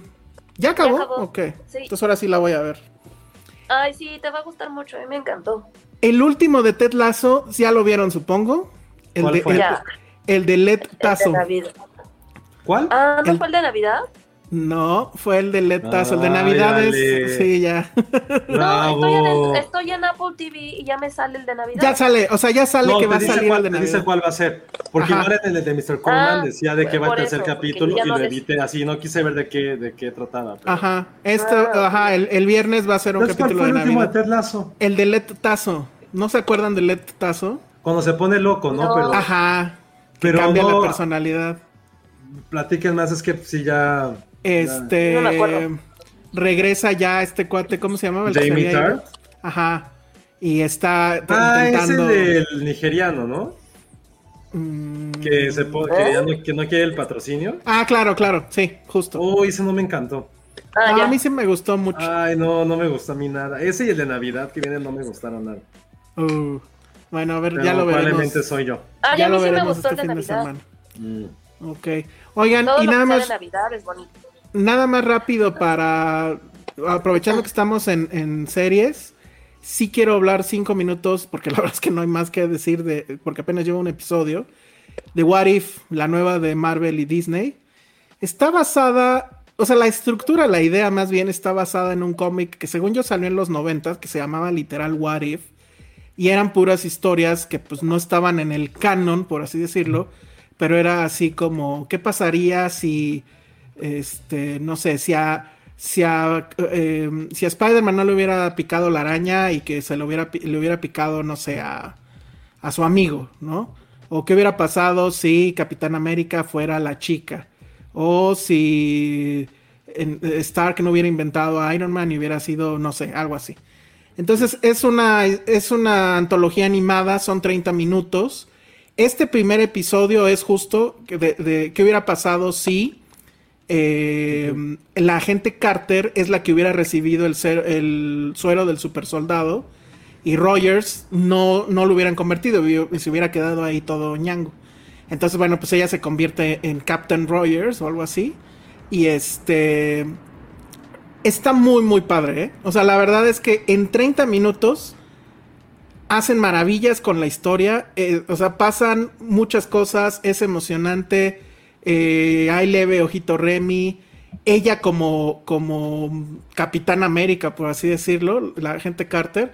Este, pues eh, digo, al final sí se convierte casi en una mujer maravilla porque trae el escudo de Capitán América y luego por ahí le pasan una espada y pues es una mujer maravilla. Pero la verdad es que increíble, o sea, 30 minutos te cuentan una historia, es como leer un cómic puro y, así verlo en 30 minutos. Yo la verdad lo que digo es, me puedo mudar a ese universo Marvel. Prefiero ese universo Marvel al universo Marvel de las pel- 80 películas y dos horas y media y no sé qué. Esto es una gran historia de superhéroes con todo el sabor de, de un buen cómic eh, en 30 minutos. La animación está increíble, las voces están muy bien. Tratan de emular, ahí sí ya no me pude fijar si sí son las voces, digamos, de los personajes que conocimos en las películas. Pero la verdad es que está muy, muy bien. No sé cómo vengan los demás, ya veremos. Pero sí se los recomiendo un chorro. O sea, si son fans de Marvel, creo que lo van a amar. Y si nada más, les- o sea, si les gustan los cómics, pues creo que también. Si no les gustan, la verdad es que yo también les diría que sí le den un chance, por lo menos al primero. Porque son muy cortitos, la historia va, está muy bien contada, va rápido y, y este y, y funciona muy bien. Dice Silva Lovera, es como un remake de la peli del Capitán América, ajá. Pero sí, sí, ¿qué hubiera pasado si el Capitán América fue, hubiera sido la, la chica? La novia del Capitán Ah, yo América. sí la quiero ver. Aparte Está- la animación se ve diferente, ¿no? La animación está increíble, es como de rotoscopía, etcétera. Creo que todos van a ser en ese estilo. Me recuerda, pues sí, al Animatrix un poco, pero sí funciona bien, ¿eh? O sea, la verdad es que yo no, o sea, lo vi porque pues es lo que se estrena esta semana, pero me sorprendió mucho. O sea, insisto, prefiero vivir en ese universo que en el universo oficial de, de Marvel. Entonces, pues se los recomiendo a ver cómo vienen los otros capítulos. Supongo que como en toda serie de antologías y demás, habrá unos mejores, habrá otros peores, pero este con el que Sí. empezaron está increíble. Ay, Entonces, me voy bueno, a esperar pues, a que salga todo porque me desespero. No, pero como no tienen continuidad, es que eso es la otra cosa padre. No, no tienes no? que ver escenas Ah. postcréditos. No, no, no va a afectar en nada al futuro, ni al pasado, ni. O sea, todas las reglas de Marvel no están. O sea, es simplemente una buena historia en 30 minutos, se acabó. Y la verdad es que sí está. O sea, yo sí me quedé con ganas de más historias de Agent Carter. ¿no? Pero bueno, pues ahí está. ¿Qué otra cosa vimos? Creo que nada más, ¿verdad? Pues es que hay muchos atoles pasando y tamales. No sé de quién sean, pero se Bueno, hay, un documental, pero ya no sé si vamos a hablar de él. ¿Ya hablaron de lo del viernes 13? Uh, No, todavía no. Si ah, quieren, vamos ¿por con qué eso. no? Si ya llevamos una hora. No sé. No mames, llevamos una hora. Sí, Pues ya hay que hablar de Viernes 13. Van, van, van. No, pues más bien estamos esperando a Penny que se conectara, que nos iba a contar la historia del viernes 13. Ah, sí, cierto. Yo tengo datos del viernes 13. Ah, ¿Sabes por qué el viernes 13 es considerado como día de mala suerte? ¿Por qué aledinos? Ay, tontos. Casi sonó de, ah, sí sabían, porque no. Lo No, que pasa es que primero tiene una connotación eh, religiosa, ¿no? Porque se supone que Jesucristo fue crucificado un día al día siguiente, ¿no? Pero estadísticamente hablando, han ocurrido muchísimos fenómenos, desastres, siempre en viernes 13, ¿no? O sea, la caída de los templarios ocurrió el viernes 13 de 1307. El viernes 13 del 1939 Australia tuvo lugar el llamado Viernes Negro. Eh, el accidente del vuelo 571 de la Fuerza Aérea de Uruguay fue un viernes 13. Eh, hay un estudio que creo que hizo, creo que hizo este, Londres, que dice que los viernes 13 hay un índice más de accidentes en el país. O sea, está, está muy cañón. El viernes 13 del 2015, Francia sufrió uno de los primeros atentados terroristas en el país. Eh, ese mismo viernes 13 también hubo un náufrago en el cruzado de Costa Concordia en el 2012, si se acordarán. O sea, han pasado como muchos eventos, entonces mucha gente tiene la connotación de que el viernes 13 es de mala suerte. En Latinoamérica creen que es el martes 13, pero ahí sí, la verdad es que no entiendo cuál es la diferencia. No, es que el viernes es. No puede haber un viernes así fatal, porque es viernes. Ajá. Luego, ah, bueno, en la, en la onda, en la onda esta también religiosa es que dicen que en la última cena asistieron 13 personas, los 12 apóstoles Ah, y sí, Cristo. sí. ¿eh? Entonces, Sí, y a Jesucristo lo crucificaron al día siguiente, que coincidía en viernes. Entonces, por eso. Esos son los datos. Dice Dani Crespo, la última vez que fui a la oficina fue viernes 13. ¿Ves? y después estalló la pandemia. No, bueno. Está no me-. Ese sí está, sí está loco ese. Pero yo no tengo. Que yo recuerde viernes 13. No recuerdo viernes 13 fatales en mi vida. Recuerdo más 14 de febrero fatales. Pero viernes 13 Ah, no. Yo también. ¿Sabes ¿Ya qué? ves? Yo tenía la maldición de que siempre en 14 de febrero nunca tenía novio. Ah. Pues la pasabas mejor. Pero la ¿no? que los cortaba era yo. Pero no sé si era un truco de que ellos hacían todo para que yo lo hiciera y entonces no dar los regalos. ¿Aplicaron eso alguna vez? ¿Qué? La de. La de cortar a alguien nada más para no darle regalo al 14. No. Pero a mí sí me la cortaron. pregunta es, ¿quién carajo celebra el 14 de febrero? Ah, yo sí lo Esa es la- celebraba. Esa es la verdadera pregunta. ¿quién sí me iba a cenar. El mundo lo celebra Josueno. No, sí está bien ñero. O sea, siento que es la, es la fecha más ñera que pueda haber. Puede ser, si 14 de quieres, pero Sí, ¿quién coincido, lo pero mi celebra? yo, mi yo de secundaria sí lo celebraba, la neta. O sea, exacto, en secundaria a fuerzas lo celebraba. Sí, sí. O Porque sea, aparte te eh, sentías mal si no lo hacías, era como chale, ¿no? O sea, las cartitas, te había intercambio. Di- dice, dice Sandra Pineda, mi nueva frase Godín favorita es ya es viernes, pero ¿a qué costo? y alguien dice aquí, Ismael Morales dice, pero el viernes 13 es quincena. Por eso en Latinoamérica es el martes, porque el viernes, Ay, no para viernes todos, ¿eh? de quincena, pura fiesta y diversión. aplican así del, te pago hasta el lunes. Uy, no, qué horror. Sí, porque de hecho el domingo es 15, entonces a muchos sí les aplican esa. Bueno, Pero pues bueno, entonces esos es- datos del viernes 13. Ahora- ¿Sabías este otro? Yo la verdad, no, pero yo la verdad es que no recuerdo, o sea, sí vi la primera. Es que además, ¿cuántas hay? Como Como ¿Cuatro? 40, ¿no? No, no sé. ¿Cuántas hay, Josué? No tengo la más remota idea. De hecho, es un dato de trivia que Jason ni siquiera es el verdadero asesino de la ¿Eh? primera película. Entonces, ¿quién es el verdadero ¿Cómo? asesino? No entiendo.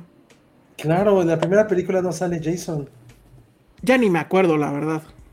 No O sea, sale Jason. ¿No están o sea, ¿están hablando en serio o están como si No, Yo no me acuerdo, serio, la verdad. Yo no me acuerdo. Es que esa película yo la vi y no, no, no la he vuelto a ver. No soy tan fan de Jason.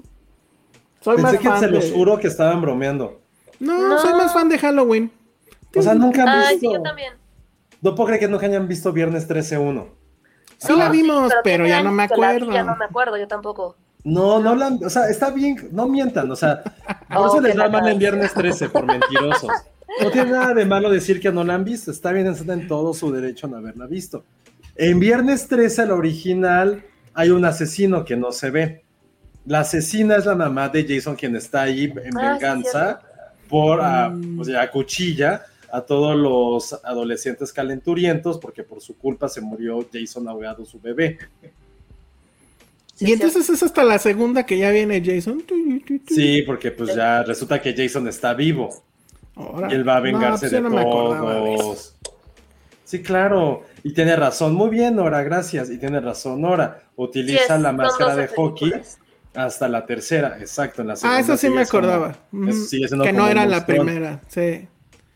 Y luego, aquí- bueno, aquí tengo el dato. La película costó medio millón. Qué barato. Qué barato. Qué e hizo barato. 39 millones, casi No, 40. Qué padre. Así sí sale el negocio. Así sí sale, pues sí. Claro, y No Kevin sé. Sale en la primera película. eh, Kevin Tocino. Ah, sí, Sí, sí, sí, claro. ¿qué, qué otro dato? ¿Alguien vio la de Freddy contra Jason? Yo me dormí. Ay, yo incluso la tengo ahí. Sé ¿Ah, que igual lo mismo. sé que la vi, pero no me acuerdo de Es nada. una estupidez. Pues sí, es como la de Alien contra ¿quién era? Contra Depredador. Contra Depredador. Eso sí, se- eso Ajá. sí era no mames. Jason X, claro, cuando viaja al futuro. No la vi, obviamente. Es que, perdón, yo no soy este, nada experto. En general no soy nada experto en cine de terror, pero en esto en particular, insisto, sé que vi la primera, las demás no sé. Pero además lo que estoy viendo es que esa, de la de Jason X, la, di- la dirigió el mismo que dirigió la primera. Ah, eso Sean- sí lo sabía. Sean S. Cunningham. Ajá. Entonces supongo que por eso, pues tendría algo ahí de. También hay una que Cuestión para Jason, verse. Jason se va a Nueva York.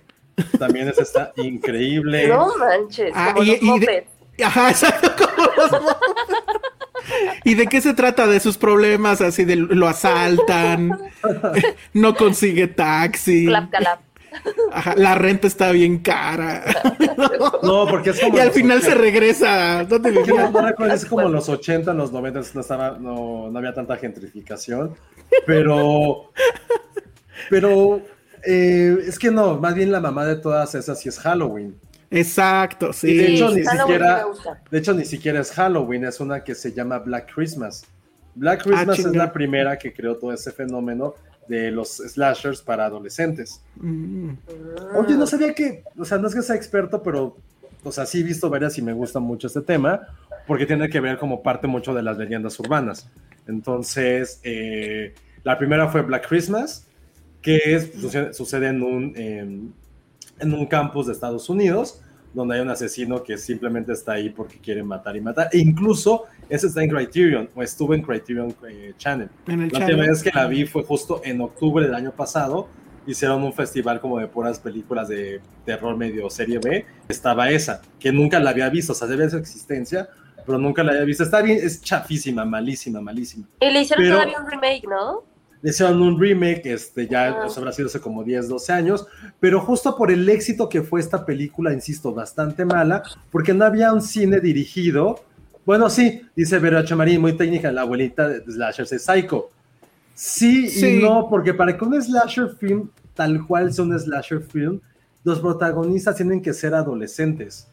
Creo que esa es la clave para que este género realmente se convierta en eso. Ahora, otra cosa, si vienen eh, el modus operandi a nivel suspenso, a nivel giro de tuerca, a nivel fílmico, si es psycho, en sí lo que creo un slasher film es eso. Es el hecho de que está- ibas con tus amigos al cine, que era con temática adolescente y que siempre tenía como algo que hace perfectamente Wes Craven en sus películas y en sus creaciones, que fue como poner estas reglas de lo que ocurría en ese tipo de películas, ¿no? Que si eres una minoría, evidentemente mueres, no puedes tener sexo, no puedes decir ahorita regreso, bla, bla, bla, bla, bla. Entonces, eh, la primera, y que sí pasa muchísimo en Black Christmas, pasan absolutamente todas esas cosas. Los que tienen relaciones son en morir, los que son de minorías también mueren. Y esa película es protagonizada por Olivia Hussey, que si no recuerdan quién es Olivia Hussey, es probablemente la actriz más hermosa de todos los tiempos,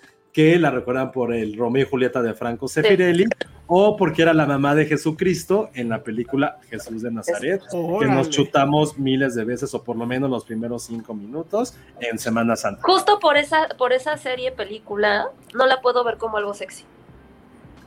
¿Cómo Güey, cuál? María Porque pudo para haber mí la sido veo y sexy. digo, es que es María. Pudo haber sido sexy. de- el ser virgen no la quitaba No ser sé, sexy. no sé, No lo sé. no lo sé, yo nada más digo, pero sí es muy guapa, muy, muy guapa.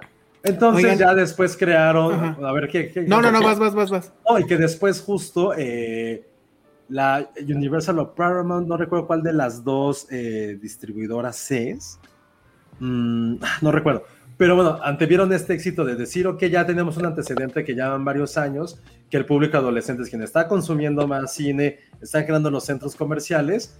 Después de este éxito que nadie esperaba de Black Christmas, ¿qué hacemos? ¿Cómo hacemos algo similar? Ah, bueno, pues uno fue Navidad. ¿Qué otra celebración es perfecta para poder hacer una película de slashers? Tan tan Halloween. Y así fue como se creó Halloween. Y como vieron que fue también muy exitosa y los convenció, de ahí salió Viernes 13. Y ya la que sí es una voladera es este Freddy Krueger o La pesadilla en la calle del infierno, Bueno, como pero quieran decir. Pero es así ya, ya es otra cosa Está que retomó otros La elementos mucho más mitológicos y psicológicos. Estoy viendo, por ejemplo, que a Halloween, la primera, le fue mucho mejor. Claro. Su, su presupuesto fue de 300 mil dólares. O sea, la de Jason era medio millón. Esta fueron 300 y recuperó 47 millones. No manches. Sí, y por eso fue con tan poco presupuesto que justamente por eso es la famosa máscara de, de Michael Myers. Y alguien fue así, me digan al becario que vaya a comprar alguna máscara y fue a una tienda así como un Oxxo y vio que había máscaras de William Shatner y ya el resto. Seguro lo mismo pasó con Scream. No, Ah, con no, Scream, yo creo que ahí sí lo pensaron más, No, ¿no? no, con Scream sí hay una historia porque existía ¿Ah, sí? ese, ese disfraz que está basado en el grito de Edvard Munch. Entonces, Ajá. eso sí se Ah, sabía claro. completamente. Ah. Hijo. Sí, sí, sí no, sí, no sabía que era como tan clavado en esto. Pero, por ejemplo, ahorita que nos pone Ericito, la masacre en Texas también fue, fue un trancazo. Sí, también, o sea, prácticamente la masacre en Texas, a diferencia de las otras, no era tan gráfica. O sea, siempre trataron, o sea, incluso en Halloween, si se dan cuenta, a excepción de la primera escena, casi no se muestran asesinatos. Y en, en, este, en, en Texas, pues sí, es completamente eso. También ya fue un serie B, es una película incluso con menos presupuesto, pero fue prácticamente los que sentaron las bases para todo lo que vendría después a nivel cine de terror. Pero lo que es interesante en cada una de estas películas es cómo tomaban ciertos elementos muy de cultura gringa, muy clase mediero, en la cual los adolescentes estaban involucrados, que como era, era ser niñera, era hacer un road trip, Ah. eh, un campamento de verano, y ya al final por eso fue tan importante y tan trascendente, eh, pues a, o sea, Freddy Krueger, porque fue como, a ver, ya explotamos todos los lugares donde puede haber adolescentes, ¿qué no hemos explotado? Y fue de a huevo, sus sueños. O sea, así, así de loca fue la idea, porque ya, ya había de todo. O sea, incluso hay una que es Prom Night, que fue en, el, en, el- en la noche de graduación. Hay otra, déjame, déjenme recordar como otras cosas de ese tipo de películas. El tarado de Alan. ¿Alguien dijo serie B? Ah, ya Pero lo, lo bonito de todas esas, y que creo, ahorita que lo pienso, usualmente esto entra en nuestro curso de cine independiente, ya como que al final, como cuando siempre andamos corriendo. Pero lo bonito es que todas fueron, pues en realidad la génesis es cine independiente. Pues ya vieron los presupuestos. O sea, es nada. Y que todas Es que- traen este miedo, o muchas traen este miedo de clase medieros, donde la otredad, o sea, algo afuera, los va a invadir y los va a matar. Es que Y también no es la magia del cine de terror. O sea, es súper amigable con todo. O sea, Bueno, el cine pero- de terror hasta la peor película no le va tan mal, de verdad. Sí, no, y además es el tema de, de que en el fondo sí es un cine social. O sea, sí está diciendo algo sobre la sociedad, aunque no parezca. O sea, aunque sea un monstruo persiguiendo a alguien y lo que sea, sí dice algo. Y en este caso, pues son, es la famosa crisis de los 80, los Reaganomics, eh, eh, que la clase media pues empezaba a, sentir ese pavor por lo que viniera de fuera, ¿no? Y este, pero sí, toda, todo eso empieza como cine independiente y ahora pues ya hay presupuestos enormes en ese tipo de películas. Viene la última, bueno, que seguramente no va a ser la última, pero la, la más reciente de Halloween, que además, pues, no sé si recuerdan que borraron todas y es la primera, la anterior y esta, porque también de Halloween había como no sé cuántas, ya básicamente las borraron y este, y sí se ve, o sea, sigue siendo una cosa interesante. Bueno, cuando están bien hechas, creo que es, es, este padrísimo, ¿no? Carrie. Pero Carrie sí fue antes, ¿no? Y Carrie era más bien la, la adaptación de del libro. Sí, y esa no es, este, no es slasher film. Exacto, O sea, no cuenta slash. con esos elementos. Dice Néstor Montes, Texas Chainsaw está basado en un asesino serial real. Sí, era Sí. el game que El le quitaba la piel a la gente. y Sí, está cañón. Ah, también, también esta está basada un poquito psicosis, porque también hizo exactamente lo mismo con su mamá. Que digo, ahí va un poquito ligado. Dicen ahora de todas las festividades. Pues yo creo que, que sí, o sea, no sé qué tantas festividades. También había una que era en Pascua, que era un asesino. Digo, no era slasher, pero era que era, no me acuerdo. Pero era como ahí vestido como el conejito de Pascuas que mataba gente también. Ay, sí, Eh, este. De Año Nuevo, no sé si hay una de terror. No, no, no recuerdo. El 14 de febrero se llama Valentine's Day, que también era un asesino de, de, de esa fecha. Eh, Día de la Madre, no sé. Trick Pero sí, casi. casi en- bueno, es que Halloween es la que más se, se presta. Eh, actividad paranormal o no cuenta como película independiente. Evidentemente sí, también súper, súper independiente. De Mm, hecho, claro. creo que también, eso, Elsa que está muy clavada en números, no sé cuál fue más exitosa. A un A ver, ya si- como redituable, si fue... La uno. No, no, no, no. La bruja de Blair o, Ah, o Paranormal Activity. No sé cuál de las dos. Yo- Seguramente fue más Paranormal, ¿eh? ¿Quién sabe? eh? no. Yo he puesto más Para... para... fue bruja de Blair. Para Bruja de Paranormal Blair. ya estaba Torrents, entonces... Exacto. Pero eso a lo mejor tienes tú el dato ahorita que estabas Déjame ver si lo encuentro, pero estoy casi seguro que fue la otra, ¿eh? Porque la otra salió de la nada. O sea, básicamente era un chisme de internet. O sea, la Y- bruja de Blair hizo 248.6 millones de dólares. Y actividad. Y Actividad aquí lo tengo. Dice... mm, hizo 193. Ah, no, ya. hizo más listo. Blair Witch. Sí, sí, sí. Hizo más. Pero no sé cuál costó más, o sea... Pero no Eh, importa. Creo que Yo, yo sabía que Blair Witch tenía un récord de eso. O sea, Sí, era sí, la, sí. la película más redituable por dólar invertido. O sea, por cada dólar que le metieron para hacerla, recuperaron, no sé, 20 o 30 o no sé, una cosa loca. Es un negociazo. Que no se repitió porque hicieron la 2 y luego creo que llegó hasta 3 y pues ya fueron una no inventes, ¿sabes cuánto tiene? ¿No? A ver. Tiene 15 millones de dólares. ¿Y costó? Eso fue lo que costó. No. 15. ¿Cuál? La de Paranormal Activity. Ah, para 15 no. millones no creo. Aquí tengo A menos que haya presupuesto sido 15, como en 15 publicidad. millones y 193 fue lo que recaudó. O sea, yo me acuerdo que habían dicho que era fue súper bajitititito, súper, porque aparte todo es con la con la cámara esta, ya sabes, este casera. Sí, sí, sí. Entonces, sí está cañón. Ay, claro, hasta, hasta de San Patricio hay una, la de, la de Leprechaun. La del Ah, sí. duendecito estúpido, que, es- que no, es, no es de terror, es más comedia, pero está yo muy no puedo cagada. con eso. Yo no A mí me da mucha risa, creo que sí la puedo seguir. Es muy es completamente estúpida. También hubo como varias Leprechauns. Incluso no... re- Si alguien sabe, corríjame o confirme, pero creo que hubo una película de Leprechaun que se encuentra a Freddy o a Jason. O sea, Ay, creo no. que los dos se llegan a juntar en una película. Y esa cita también es muy famosa porque sale Jennifer Aniston antes de, de ser famosa. Ajá. Entonces, pff, A ver, miren, ya tengo aquí el dato de, de- de Blair Witch y está muy cabrón. Incluso está en el, en el libro de récords Guinness. Y es el, la película costó 60 mil dólares ¿cuál? No manches. de, de Blair Witch Project. Ajá. O sea, nada, nada, nada. Y e hizo 248 millones. Es decir, que por cada dólar que se gastó, recuperaron 10.931 dólares. Por cada dólar. Es el negocio. Digo, porque además, incluso en publicidad, pues gastaron nada, ¿no? O sea, gastaron más overseas. O sea, aquí, por ejemplo, yo sí me acuerdo que había pósters y eso. Pero en Estados Unidos sí fue un asunto de por internet y, y el clipcito ese que había. Oye, pero estoy seguro no que Paranormal. Paranormal tuvo que haber costado menos, no pudo haber costado tanto. No creo que haya costado menos de 60 mil. no sé. A ver, ahora sí que métete al box office. Ahí está, lo está, pero- viendo- lo está diciendo ya Paranormal costó 15 mil Ah, dólares. mira, sí, Es que es- tiene, Ah, todo, sí, el, tiene todo el sentido, o sea, no Sí, puede haber costado ser. más. Entonces todavía No, costó menos.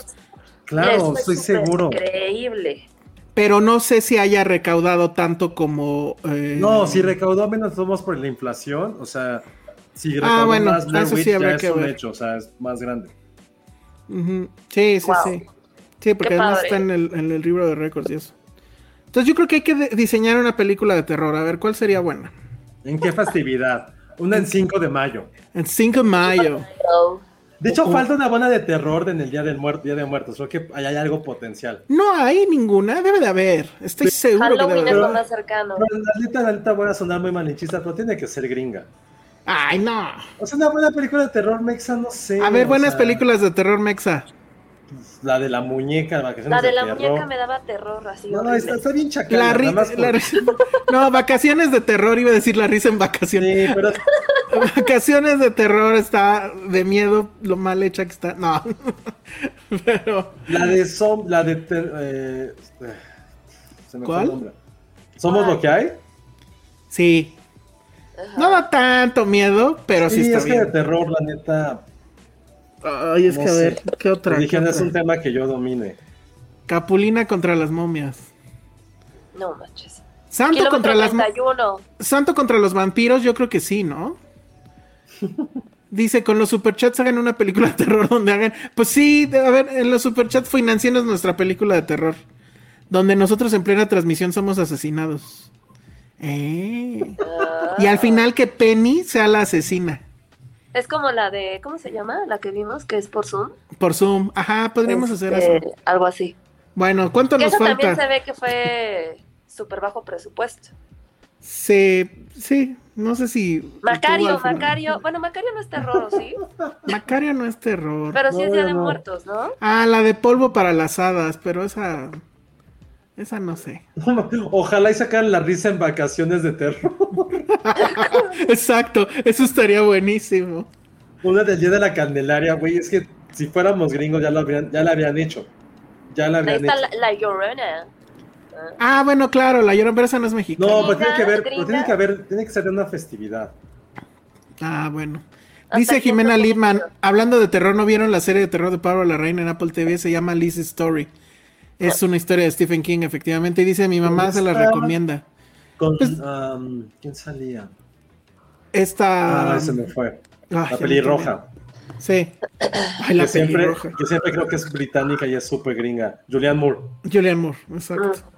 La verdad me dio un poco de flojera, pero si tu mamá la recomienda... Sí, te me dio un poco de vez. flojera, ¿eh? Esa de Apple TV. El libro de la piedra, esa sí es buena, la original. Ah, sí. Y también la del viento, no sé qué. Hasta el ¿no? viento tiene miedo. Ajá, esas dos están buenas. Ah, yo creía que era buena y la volví a ver y dije, ay, está horrible. Pero la viejita, La no los remakes. ¿Sí? No, el, remake fue con Marta y Gareda, ¿no? sí, horrible. Ay, no inventes. Hicieron remakes de las dos, creo. Cañitas. Horribles, horribles. Cañitas. Ah, una ¿Alguien leyó el libro? ¿Leyeron el libro? No, nunca leí el libro. Había libros. Sí, claro. Yo cuando, cuando colaboraba en Cine Premier en la primera etapa, me mandaban a ver pura mierda de películas. O sea, literal, pero era como de, güey, velas porque las haces mierda, porque escribes cagado. Era como, "Ah, bueno, está bien. Eh, pero sí vi como tres mexicanas de terror en un periodo, en un periodo como de año, año y medio. Y fue como de, güey, qué, qué- qué cochinadas. O sea, siquiera- te los que ni siquiera puedo recordar los nombres. Pero habían que eran dos muy similares que eran como tipo llorona, igual de una mujer en, como en túnica blanca que la mataban.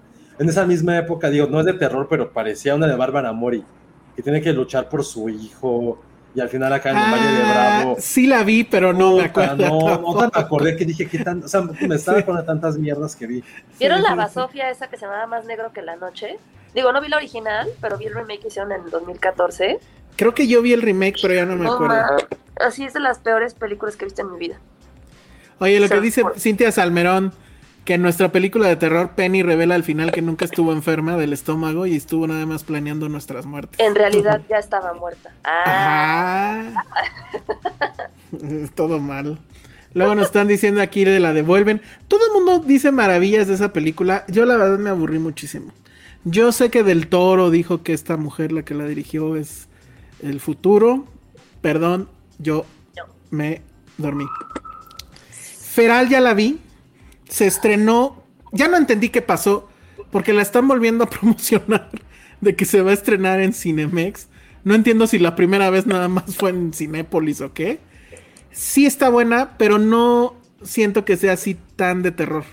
O sea, no sales espantado de, del sillón, porque pues yo la vi en, en un screener. ok. Pero sí, no. A lo mejor si la ves en sala y eso, pues se presta, ¿no? Ah, ¿Sabe también cuál me acuerdo que era como en un, eso sí fue real, en un manicomio que es al sur de la ciudad? Ah, yo vivía por ahí. ¿No sabes cuál? Pero no sé Que qué está por película. Perisur.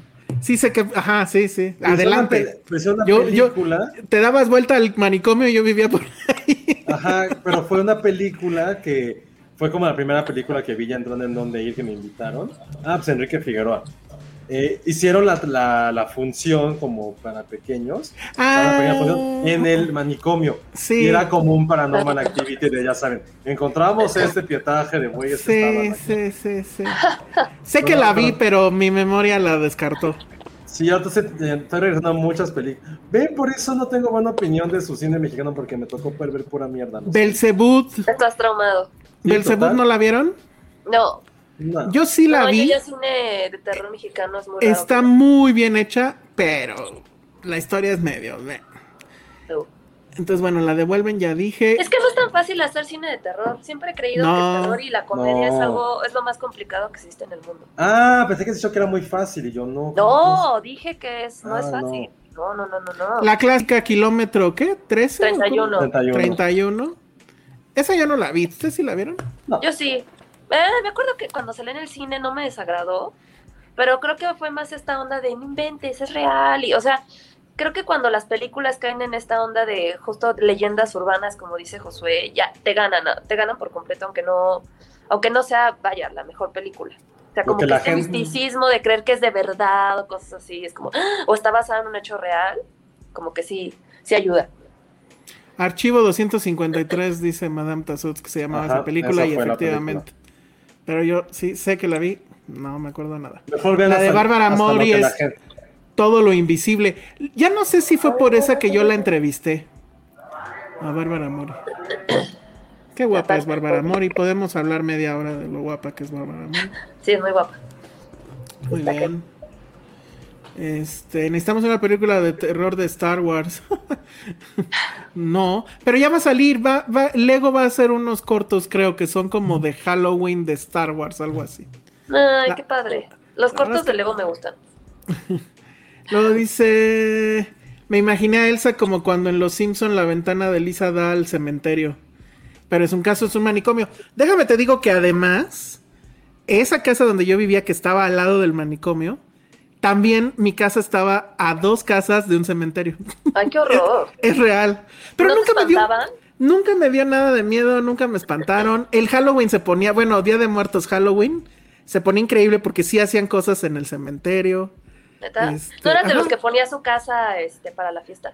Nah, nah. Además eran departamentos. Pero sí, sí organizaban ahí dentro. Pero para los niños, yo ya cuando vivíamos ahí ya no estaba niño, pero sí organizaban el- la, la calamberita. Ajá. Ay, qué padre. Ya viene la mejor época del año. Ah, esto yo no lo sabía. Y con razón vi que se volvió tendencia el otro día. Dice, hablando de Bárbara Mori, ¿ya vieron que en un canal de Azteca están pasando Mirada de Mujer por el éxito que está teniendo en, en Amazon? Yo, Wow. Eh, ya no he visto mi novela. yo la, yo, no, es que aparte, mi gran, lo que yo no sabía es que hay segunda parte de Mirada de Mujer. Sí, ¿Cómo se llamaba? mirada de mujer Igual, regreso. el regreso. Pero aparte ¿Neta? una estupidez, o sea, estuvieron literal jodiendo con la relación de, de María Inés con Alejandro y en la segunda lo separan. Y ella se Bueno, pero es otro. que en la primera sabemos cómo acaba. No voy a hacer spoiler porque no vaya a ser que alguien no la haya visto. Yo no la he visto en qué acaba. No. ¿Decimos en qué acaba Mirada de Ay, Mujer o Tiene qué? más de 25 años. Pero qué tal Dios. que alguien del público la está retomando. Ajá. Pues si la está retomando es porque ya la vio. O No, la a lo mejor la está empezando a ver porque su mamá era progre y le dijo, ve, mira. Ya, digan en qué acaba. Ay, pues no, no terminan juntos. Se va cada quien por su lado. Entonces sí tiene sentido que en la segunda regresen y pues pase ahí algo. Pero hay un dato bien padre que es, me lo dijo Patty.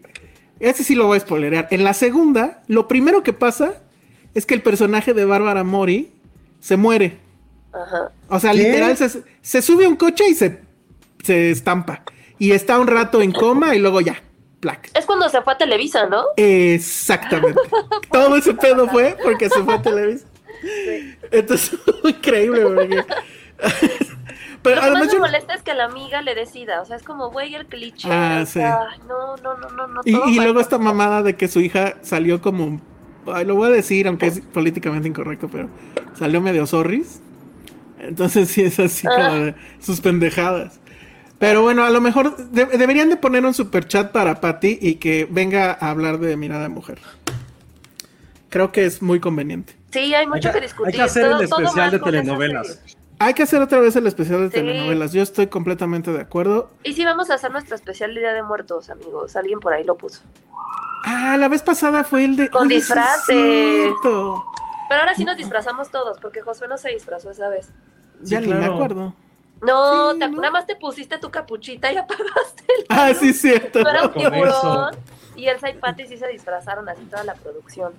Ah, yo no sé si voy a tener así ganas de disfrazarme, pero Sí, que el, que el público de un superchat. sí den, la verdad es que sí den mucho superchat para que Patty entre a ese, porque fue un, un logro y no sé si lo va a querer repetir. Tuvo de miedo esa vez. Deberían Las de- historias de, Patty, qué. Las historias de Patty estuvieron cabrón. Sí, ¿de qué? Ajá, no. entonces bueno. No, a mí la que más miedo me dio fue la de Cintia. ¿Cuál era? Ya no me acuerdo. Cuando La de entraron los allí un. niños, ¿no? No, entró como un grupo, ar- un comando armado ahí donde estaba en su granja. Ay, no, bueno. No. sí, No, no, cierto, y que no se escuchaba, ¿no? Para calmarse. Ay, qué horror. Ay, sí, qué, horror.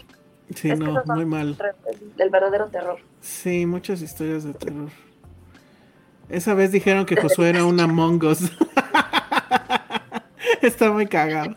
Especial mexicano y se disfrazan de Adelitas y Eso nunca pasaría. Uy, sí, Josué disfrazado de charro. eh, va Pero aparte pasar. no tengo ni siquiera nada que me pudiera. Ah, mira, aquí Eric Filemore dice algo. Tiene razón. Luego se dan superchats de cuatro cifras y no cumplen. Bueno, yo sí, y- pero dice, Elsa no bailó más que a su gato. Ok, pero hice algo. José se está haciendo súper güey.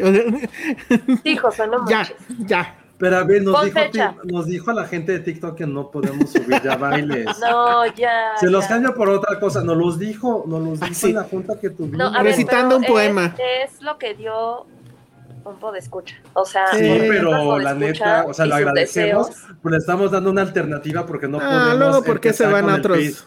No porque se van a otros izquierdo, podcasts donde sí bailan. Ah, No podemos empezar con el pie izquierdo nuestra nueva etapa de TikTok. No, sí. Nos van a pues verificar. cerrarla. Nos van a verificar y todo, amigo. Sí, claro. Sí, sí, sí. No, todo mal. Ya acabaron le los dije- olímpicos. Ya le pues, dije sí. que le dé la vuelta y que ponga entonces un clip de La La Land y que él haga el baile a un lado. ¿eh? Sí, pues hay muchas formas ahí. Está bien. Bueno, Sí. pues eso fue el viernes 13, que espero no les pase nada feo, que no los agarre la araña, que no les Ya llueva. escucharnos fue lo peor. Sí. No. Entonces ya pasó, amigos. Y entonces ya en estos últimos minutos, Ale y Josué están muy emocionados porque Nickelodeon... Ya no entendí, ¿Nickelodeon cumple 30 años? ¿O cómo está eso?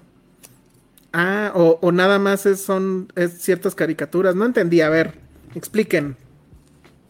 Pues según yo lo que entendí es este que es el aniversario de las caricaturas clásicas de Nickelodeon con las que muchos crecimos, aparentemente no todos en este podcast, pero las caricaturas clásicas pues eran Red Stimpy, Doug, este estaba Rugrats, eh, Kablam, eh, Arnold que era mi favorita de todas, los Castores Cascarrabias, bueno Castores creo que es más para acá, este, pero viejitas sí creo que era Red Stimpy, Rugrats, Doug, ¿qué otra se me está yendo?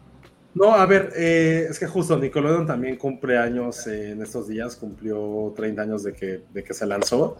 Creo que hoy justamente. Sí, hoy, hoy cumple, 11, hoy 11 de, agosto. de agosto, cumple eso y, y creo que, no sé aquí cómo, cómo fue el fenómeno de, de, de Nickelodeon, pero sí fue como el primer canal pensado 100% para niños, pero no con caricaturas que, había, que, que fueran como de los papás o de diferentes generaciones, sino que ya estaba pensado 100% para eso. Y más allá de Nickelodeon, creo que, o sea, sí fue, fue un éxito total eh, las primeras series. Creo que Ren y Stimpy es algo que voló la cabeza en todos los sentidos, en muchos sentidos, desde la Sí. parte visual hasta cómo se concibieron. Creo que, por ejemplo, había otras, eh, por ejemplo, Dog, que también creo que, que fue muy, muy, muy famosa. Yo, la no era tan fan de las caricaturas de Nickelodeon. O sea, tr- extrañamente Rugrats sí me gustaba mucho, esa y Rocco. Cuando Rocco Ay, estrenó Rocco. fue una fue también un, un súper, súper golpe, pero creo que lo más relevante también de, de Nickelodeon fueron como todos sus programas de concursos, en los cuales insistían programas de concursos en los cuales eran orientados para niños, pero no eran como típicos de preguntas y respuestas como tipo Chabelo. Eran mucho más de habilidades, había premios grandes y había como un riesgo físico en todo lo que, en todo lo que estaban pasando. Y bueno, también en Nickelodeon, pues no hay, hace falta decir que ya hablamos hace rato como algo de terror, que también era hasta Le, Le temes a la oscuridad, que también era de, Ay, sí, Nickelodeon. Entonces, esa es como más la relevancia que tuvo Nickelodeon en sus primeros años de vida, que después evolucionó y ya se convirtió como en un emporio, que al mismo tiempo fue el detonante para que existiera su competencia, que fue eh, Cartoon Network, que también salió a los pocos años, porque sí vieron que fue tan grande que fue de, güey, necesitamos hacer otro tipo de contenido y que este era mucho más... eh, tenía algo mucho más de nostalgia porque era pensado tanto para los niños como también para sus papás. Entonces, eso fue como un poco lo que ocurrió en los 90 y sí está un poco como complicado pensar que no hubiera como un canal dedicado 100% a niños antes de esa época, ¿no? Pero Nickelodeon creo que eso fue como su relevancia y también, aunque creo que aquí ya mucha gente nos ha dicho que no soportan Ren y Stimpy, sí fue una serie que también revolucionó completamente la animación de lo que se estaba haciendo en esa época, ¿no? Entonces, piénsenlo así. O sea, a mí también, la verdad, esa caricatura no me la dejaban ver. O sea, creo que a mi No, hermana les daba un poquito de asco. Ren y Stimpy no se las dejaban ver. Es No que era muy gráfica pero en ciertas cosas, o sea, te ponían nalgas, te ponían Sí, bocas, sí era- te ponían... Hiciera- Mocos. Y sí era bastante grotesca, incluso para mí, yo Sí. nunca fui, nunca he sido fan de Ren y Stimpy. Pues déjenme No, les digo no que esa es la única de todas las que han mencionado que he visto. Porque aparte esa la pasaban, era de MTV, ¿no? O la pasaban en MTV. No, yo siempre la vi en sí, Nickelodeon. Nickelodeon, Ajá. Sí, era de Nickelodeon, ok. Yo sé que la vi, no sé cómo, pues, no sé si ya había internet en esa época o qué, pero No, claro que no. porque no, porque el problema de esto es que yo no, como ya lo he mencionado muchas veces, yo no tenía cable hasta, entonces no, yo no soy, no conozco nada de Nickelodeon, pues. Y recuerda O sea, lo- que el dibujante de Rugrats fue el dibujante de Los Simpsons las primeras temporadas. Mm, no me acuerdo a cómo se llamaba. Ah, dice dato curioso, Nickelodeon tornó su nombre por los primeros cines, claro, Ajá. por las palabras níquel, 5 Claro. centavos y el Odeón, teatro eh, con techo griego, exactamente.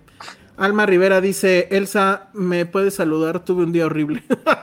Me hacen felices. Alma. un saludo a Elma Rivera que se le adelantó el viernes 13, pero Todo va a mejorar. que todo mejore y si no, pues ábrete un whisky o algo así y deja que todo fluya. Dice Eric Filemon, aquí yo revelando mi edad, yo amé la serie de Pity Pit, pero ya les dije, ya le dijeron que Pity Pit era de... No, es el Nickelodeon. Sí, es de ¿Sí es de Nickelodeon. Nickelodeon? Es Super Nickelodeon, llamó, claro, también. Tenía hermana, hermana, Sabrina, Clarisa lo explica todo. Clarisa también era de Nickelodeon. Pit and Pete encantaba. también era muy buena. Eran Ajá. dos hermanos pelirrojos. Mira, el propio Eric nos aclara, Ren y Stimpy era de Nickelodeon, pero la cancelaron por, su, por estar subida de tono.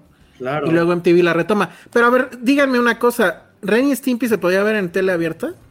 Porque no, No. entiendo entonces yo cómo veía a Ren y Stimpy, ¿eh?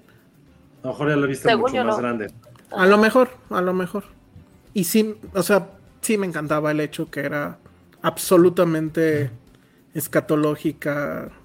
Sí, que había como capitán de tostadas de pan. Ah, sí, sí. No que el güey volaba y le agarrabas el culo. sí. Ah, y bueno, había eructos, pedos, Sí, nalgas. todo eso, por eso a mí tampoco me dejaba mucho. Cat Dog, ¿se acuerdan de Cat Dog? Ah, no, pero era el que era un perro y un gato pegados, ¿no? Algo así. Ajá. Siempre decía, ¿cómo eran del baño?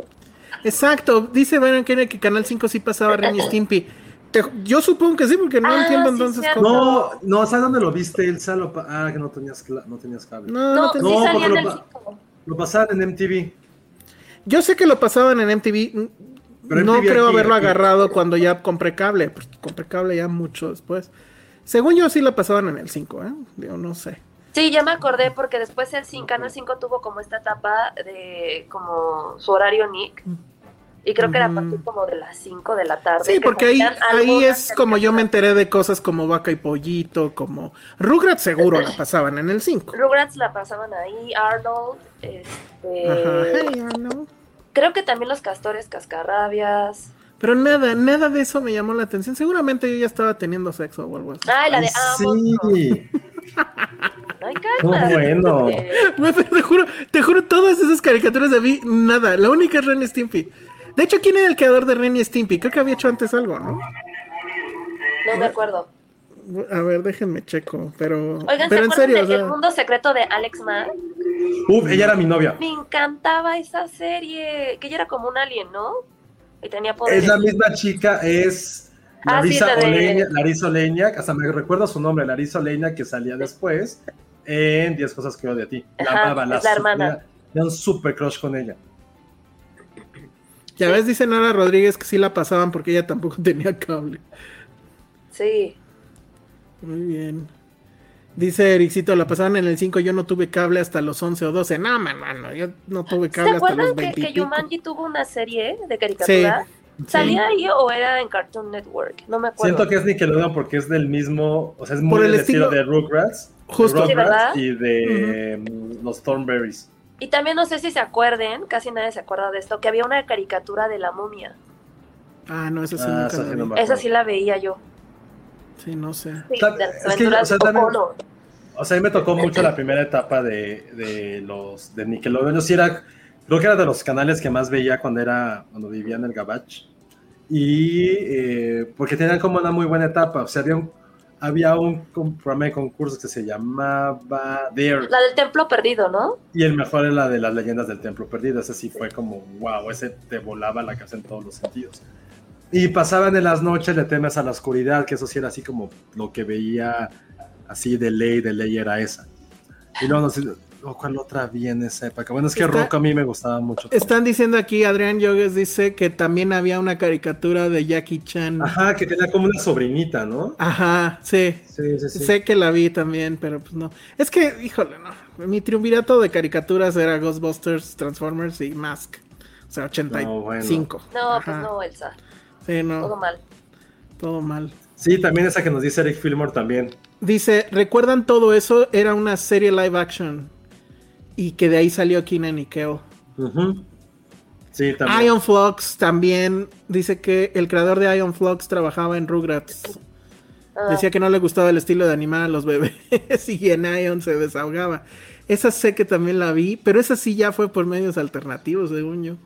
Pero Rugrats sí tenía, o sea, creo que me gustaría volver a ver Rugrats porque sí siento que tenían así demasiadas nociones a lo que está ocurriendo ahorita. O sea, como que fue una serie muy adelantada de su tiempo en ciertas temáticas. De hecho, he visto como sí- algunas notas así de cómo la mamá de Angélica siempre, siempre decía como cosas muy feministas y que de niño como que no lo entendías. A mí me desesperaba el bebé, o sea, yo por eso ya no la vi. ¿Tommy? Pues sí, Ah, el que iba en pañales ahí. Fue, la- fue de Pues las era un bebé. cosas que Santa Claus me trajo. Todavía tengo mis juguetes de Rugrats. Había juguetes de Rugrats. Sí, tengo Con estas, con estas caricaturas pasaba igual que con la de los ochentas, de que había juguetes de todo. Yo no No sabía que había todo. juguetes de Rugrats. Sí, eran muy famosos. Vendían Dios. todo el set. Me acuerdo que obligué a mis papás a que me llevaran a ver la película Oral. cuando nació Dill.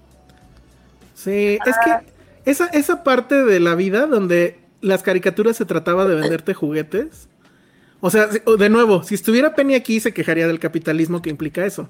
Y estoy de acuerdo. Pero la verdad es que era bien padre. O sea, así de- veías la caricatura y podías tener el juguete y Oigan, entonces tenemos amigos, tenemos amigos que viven en un país comunista. Porque ¿qué, juega, ¿qué jugaban de niños? O sea, ¿tenían juguetes? Pues te Claro. ¿Era, que, ¿no de tus hermanos primos o eran piedras? No, lo pregunto en serio. Ay, no, qué piedras, Josué. No Pues sé. tenían a Bolek y Lolek. ¿No te acuerdas de Bolek y Lolek? No. ¿Qué es ¿Nunca eso? viste Bolek y Lolek? ¿Nunca vieron Bolek y Lolek? No sé de qué estás No, hablando. Elsa. eso Era una caricatura, no me acuerdo si era Con el rusa. peor nombre de la historia. No me acuerdo si No, era rusa rusa. o algo así que pasaban en Canal 11. De ahí viene el chiste de este cuando Ren- eh, cuando eh, ¿cómo se llamaban los de los Simpson? Ichan Scratchy, Ajá. cuando son rusos. Obrero y parásito. Obrero y Parásito era como de Bolek y Lolek. Ah, bueno, sí entiendo, pero no sabía que. No, pero ojo, no había juguetes de Bob Legiolov o como se llame. No tengo idea. Pues no, porque es consumismo, Elsa. Eso está Ah, mal, bueno, el sí, diablo. puede ser, puede Arriba el ser. capitalismo, amigo. Yo tengo No, una pero sí había playera de- libros, de al Adidas. parecer. Ándale, pero había libros, ¿viste? El capitalismo vino y te sapeó con todo. también, te pero también tengo libros en el capitalismo, tengo libros. de Rugrats. También. Bueno, está bien, yo no, yo no defiendo al socialismo. La que lo defiende no vino hoy. ¿Dónde está Penny? No sabemos. Creo que está presente, pero como fantasma, en un Ajá, asunto viernes en 3. Nuestra nueva historia de terror. A ver, seguro esto sabe Ale, o no sé. No sé por qué nunca han hablado de la joya Ay, Rugrats cinematográfica. en París. Rugrats a mí no me gustó, Jimena. Sí la fui a ver al cine. Chale. O sea, yo fui esa persona que fue a ver todas las de Rugrats y fui a ver Pokémon, la película, la primera, y me encantó. Así, al grado de que cuando salió a la renta la renté y la veía y la veía y la veía y la veía. Néstor. Pero a mí la de Ajá, vas, vas, vas. me encantó. Como que ahí ya de- de- me empezó a dejar, a dejar de gustar un poco. La neta. La sentí un poco igual. Dice Néstor Montes que al parecer él debe tener mi edad porque dice efectivamente salían en el canal 11 Lo- Bolek y Lolek. Y sí es rusa. Sí, es que por el nombre seguramente sí. Y luego dice Canal 11 nos dio Cybernet cuando Canal 7 murió Nintendo Manía. Me acuerdo del nombre Cybernet, pero no me acuerdo de la- del programa. Sí. Hey Arnold ya nunca la ¿Sabes qué? Probablemente sí. En Ay, realidad lo que yo estaba haciendo era jugando videojuegos en vez de estar viendo esas caricaturas. Arnold era increíble. Helga y, y su acosador. Que la veía. Pokémon. Pokémon también me encantaba. ¿Pero esa es de Nickelodeon? No. No, no, Pokémon no. Pokémon no sé. Esa sí la veía yo en el 5. Esa sí la vi yo en el 5. No sé si en. ¿Cuál? Ah, creo que salió, llegó a salir en Cartoon Network, Pokémon. Pokémon. Igual que Dragon Bueno, Ball. y Bob Esponja, ¿no? Que es- al parecer sí es no un viaje. manches, Bob en- Esponja también me encantaba. No, nunca, nunca pude conectar. Ese sí la intenté Yo, ver. por ejemplo, ese sí nunca en la vida he visto ni un solo episodio, ni uno solo. No, yo, Yo sí, la yo amo. Yo la Pero, amo. pero sí es así de, güey, sí está muy pacheca. O sea, seguro la comunidad pacheca del, del mundo fue quien la abrazó y la hizo gigante, ¿eh? Pero Yo la amo. sí está muy pacheca. Y La los primera la fui a ver este bajo los efectos de algo. Pregunta Yair Salgado. ah, ¿La primera la fuiste a ver bajo los efectos, neta? Sí. Sí, es- eso, eso Jair Salgado tiene toda la razón. Dice, de Rugrats en París es donde sale la joya musical Who Let the Dogs Out. Ah, No, no es de ahí precisamente, pero ellos la hicieron muy, muy famosa. famosa. Con. Firulais, ¿no? Que sale así corriendo por, eh, por París. Que fue como, güey, esta es la película, es de las más sexuales que hay. Y una película infantil, digo, está cagado. Jimena Ah. Littman dice, Canal 11 nos dio los cuentos de la calle Broca. No tengo idea de qué está hablando. Yo tampoco. Yo veía ahí los Moomins. ¿Nadie veía los Moomins? Sí, sí, yo sí Ay, los yo veo. los amaba, te lo juro que ¿Y- los amo. a la ¿Cómo se fecha. llamaba la de los pingüinitos? Que al final salían unos ¿Pingu? pingüinitos. ¿Pingu? Ah, bueno, era Pingu. Pero Pingu era aparte- increíble. Y también salía Babar, que era del elefante. Ah, sí. bueno, claro. Y el, Babar. ¿Cómo se llamaba? Big Man. Y Big Man. Ay, Big Man, ¿no? Big Man Ah, sí Big es Man. El una... 11 también, había unas joyas. Sí, es, Big Man Sí. sí es joya, ¿eh? Sí, es Sí, joya. cañón. Ah, qué asco. Hubo unos, unos Rugrats ya, ya adolescentes. Rugrats crecidos, también los vi. Ah, Era guácala, no. pero nunca Está, pegó. está muy mal. No, es que está muy mal. Se ven mal. O sea, guácala, ¿qué pedo? No tengo idea. ¿Por qué? Ya, alguien ¿qué- más está qué- qué ven- comentando ¿Qué los ahora cuentos. los chavos en Nickelodeon? Los niños ahora qué ven? Ese está, pues pregúntale a tu sobrino. ¿Qué dijo ese día que veía? El día que Oh, es estuvo que aquí el que- 30 de o no abril. sé si ya, o no sé si ya siguen viendo televisión. Bisbirige. No, yo creo, sí, cierto, mi sobrina, Creo que ya ven puro YouTube. exacto, mi sobrina ya ve puro YouTube y lo que ve es este, están estos canales de niños que todo el tiempo están filmando lo que están haciendo, los juguetes que les llevan, este, si se van de campo, que si, todo eso. Y eso es lo que ven. Está muy mal. Pues, Más inmediates. Ah, Deberían de ver veía- ¿no veías Boblet y Lolek. de este, Las aventuras de una mosca. Salía en el 11. No, no, Era una mosca, literal. Era sobre una mosca y sus problemas en la vida era increíble. Oye, José, ¿tú nunca viste ninguna del 11 neta? Neta, neta. Nada más Big Man. Y Mona la vampira. Ay, había una como tipo Harry Potter, que era de una Ah, sí, de que rollo, que era la de la brujita, la brujita problemática, la brujita. Ay, si alguien se acuerda, amigos, díganos, porque no, no me acuerdo. Me encantaba también. Era muy Harry Potesca. Sí, que ahí sale esta eh, Jones, la que sale en. en, en, tío, hoy estoy pésimo con mis nombres. La bruja desastrosa se llamaba. Pero ¿quién era la protagonista, pero la mala? Este. La de Rogue One, Este. ah, Jones. Rogue One, ¿cómo se llama la protagonista de Rogue One? ahorita te digo. Esta. esta Felicity Jones. Felicity. Jones. Jones. Sí, de ahí salía de niña. Ujú. Samurai Jack no lo vi, pero es de Gendy Tartakovsky. Gendy Tartakovsky es una cosa muy cabrona, ¿no? E- A esa sí me la han recomendado en todos lados, la, que está en HBO Max, que es esta caricatura que no tiene diálogos, que es como un este cavernícola que está con un eh, como tiranosaurio y es como, no sé si es su mascota o qué, pero dicen que es una locura. Poco yo, no, por favor. Pocoyo está muy de moda para los morritos, ¿no? Creo que sí. Ah, eh, lo que decía aquí Ismael Morales, dice, Morelos, perdón. Mi hija ve YouTube y le encanta Pop Patrol. Le he puesto algunos capítulos de La Pantera Rosa. Pues a Josué le encanta Pop Patrol, creo que va a ir a ver la película. Ya se estrena sí diría a ver, me gusta mucho. Ah, pues vela a ver y nos dices también. Primal.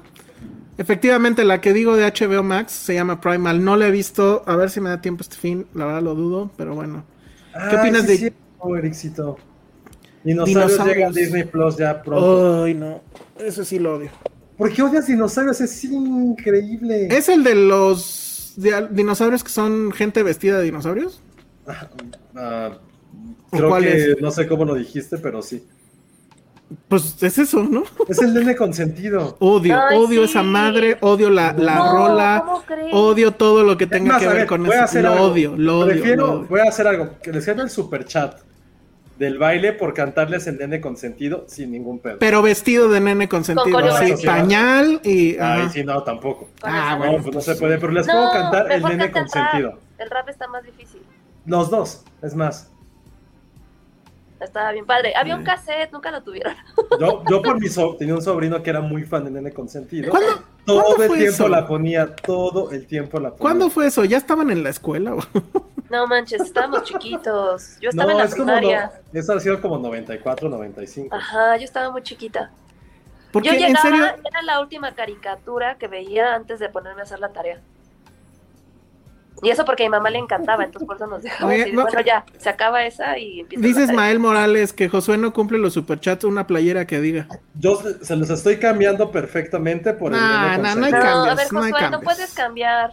¿Cómo no? Claro que se puede hacer. No, O sea, era el rap y la canción original, ¿eh? O sea, sí me... Necesitamos que nuestra amiga que en serio abrió su corazón y su cartera y tú le pagas de esa forma. sí.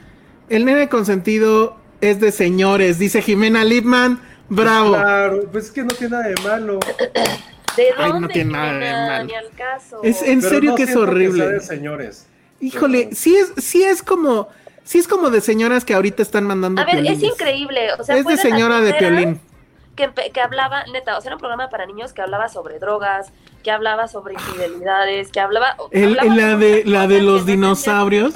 Ay, pues este cagada. no, no mames. Era eh, Pedro Picapiedra también hablaba de infidelidades, güey, o sea, no mames. No, no, no, no. no. Era los Picapiedra con dinosaurios y ese ser acuerdo cuando horrible. Robin se vuelve vegetariano y anda con los hippies. Ah, sí, cierto. Las drogas. No puedo creer que no, No, puta, que la odio, en serio la odio, no puedo. Y recuerdo, pero es que por eso preguntaba que cuándo era, porque yo sentía que alrededor mío a mí había todo el mame de eso. Y sí, sí, o sea, la, la ceñito de contabilidad seguro es fan de Piolín, del nene consentido y de, o sea, están en la misma liga, El ¿eh? no, nene consentido es mucho más joven. Mucho No, más joven. no, no, no, te los juro que no, te los juro que no. No, yo nunca he visto ningún sticker de- en el chat de mis tías ni de mi mamá es que sea sigue de. siendo underground, ¿eh? Sí, en no. fin, luego dice, ay no, Silvia Lovera ya está cantando. Cántala, Elsa. Dice, no me la sé, ni siquiera me la sé. Ni siquiera me la sé. Pero odiaba ese squinkle, o sea, no, no, no. Pero A mí sí me encantaba porque era masoquista. No, no, o sea, hay todo ese pedo de. Era masoquista y se, y se pinchaba la colita. Y le hacía ¡ah! y se la volvía. Alf. Y decía, no la mamá y le pegaba a su papá con un sartén, güey. Ay, sí, puta. O sea, Está muy cabrón. Que tiene unos capítulos increíbles. Y su hermano le decía que era, es mi hermano Robbie, mi hermano Punk. Porque tenía el pelito así, o sea. Ajá, tenía el pelito así. efectivamente lo que dice Jair Salgado, dinosaurios era muy onda Simpsons y Picapiedra, claro. Ajá. Y la abuelita odiaba, odiaba a Earl. Por eso, entonces es su. Picapiedra. Yo, pues, pues, me quedo con el original. Y me quedo Ay, con los. Simpsons. Los Simpsons ya estaban, ¿no?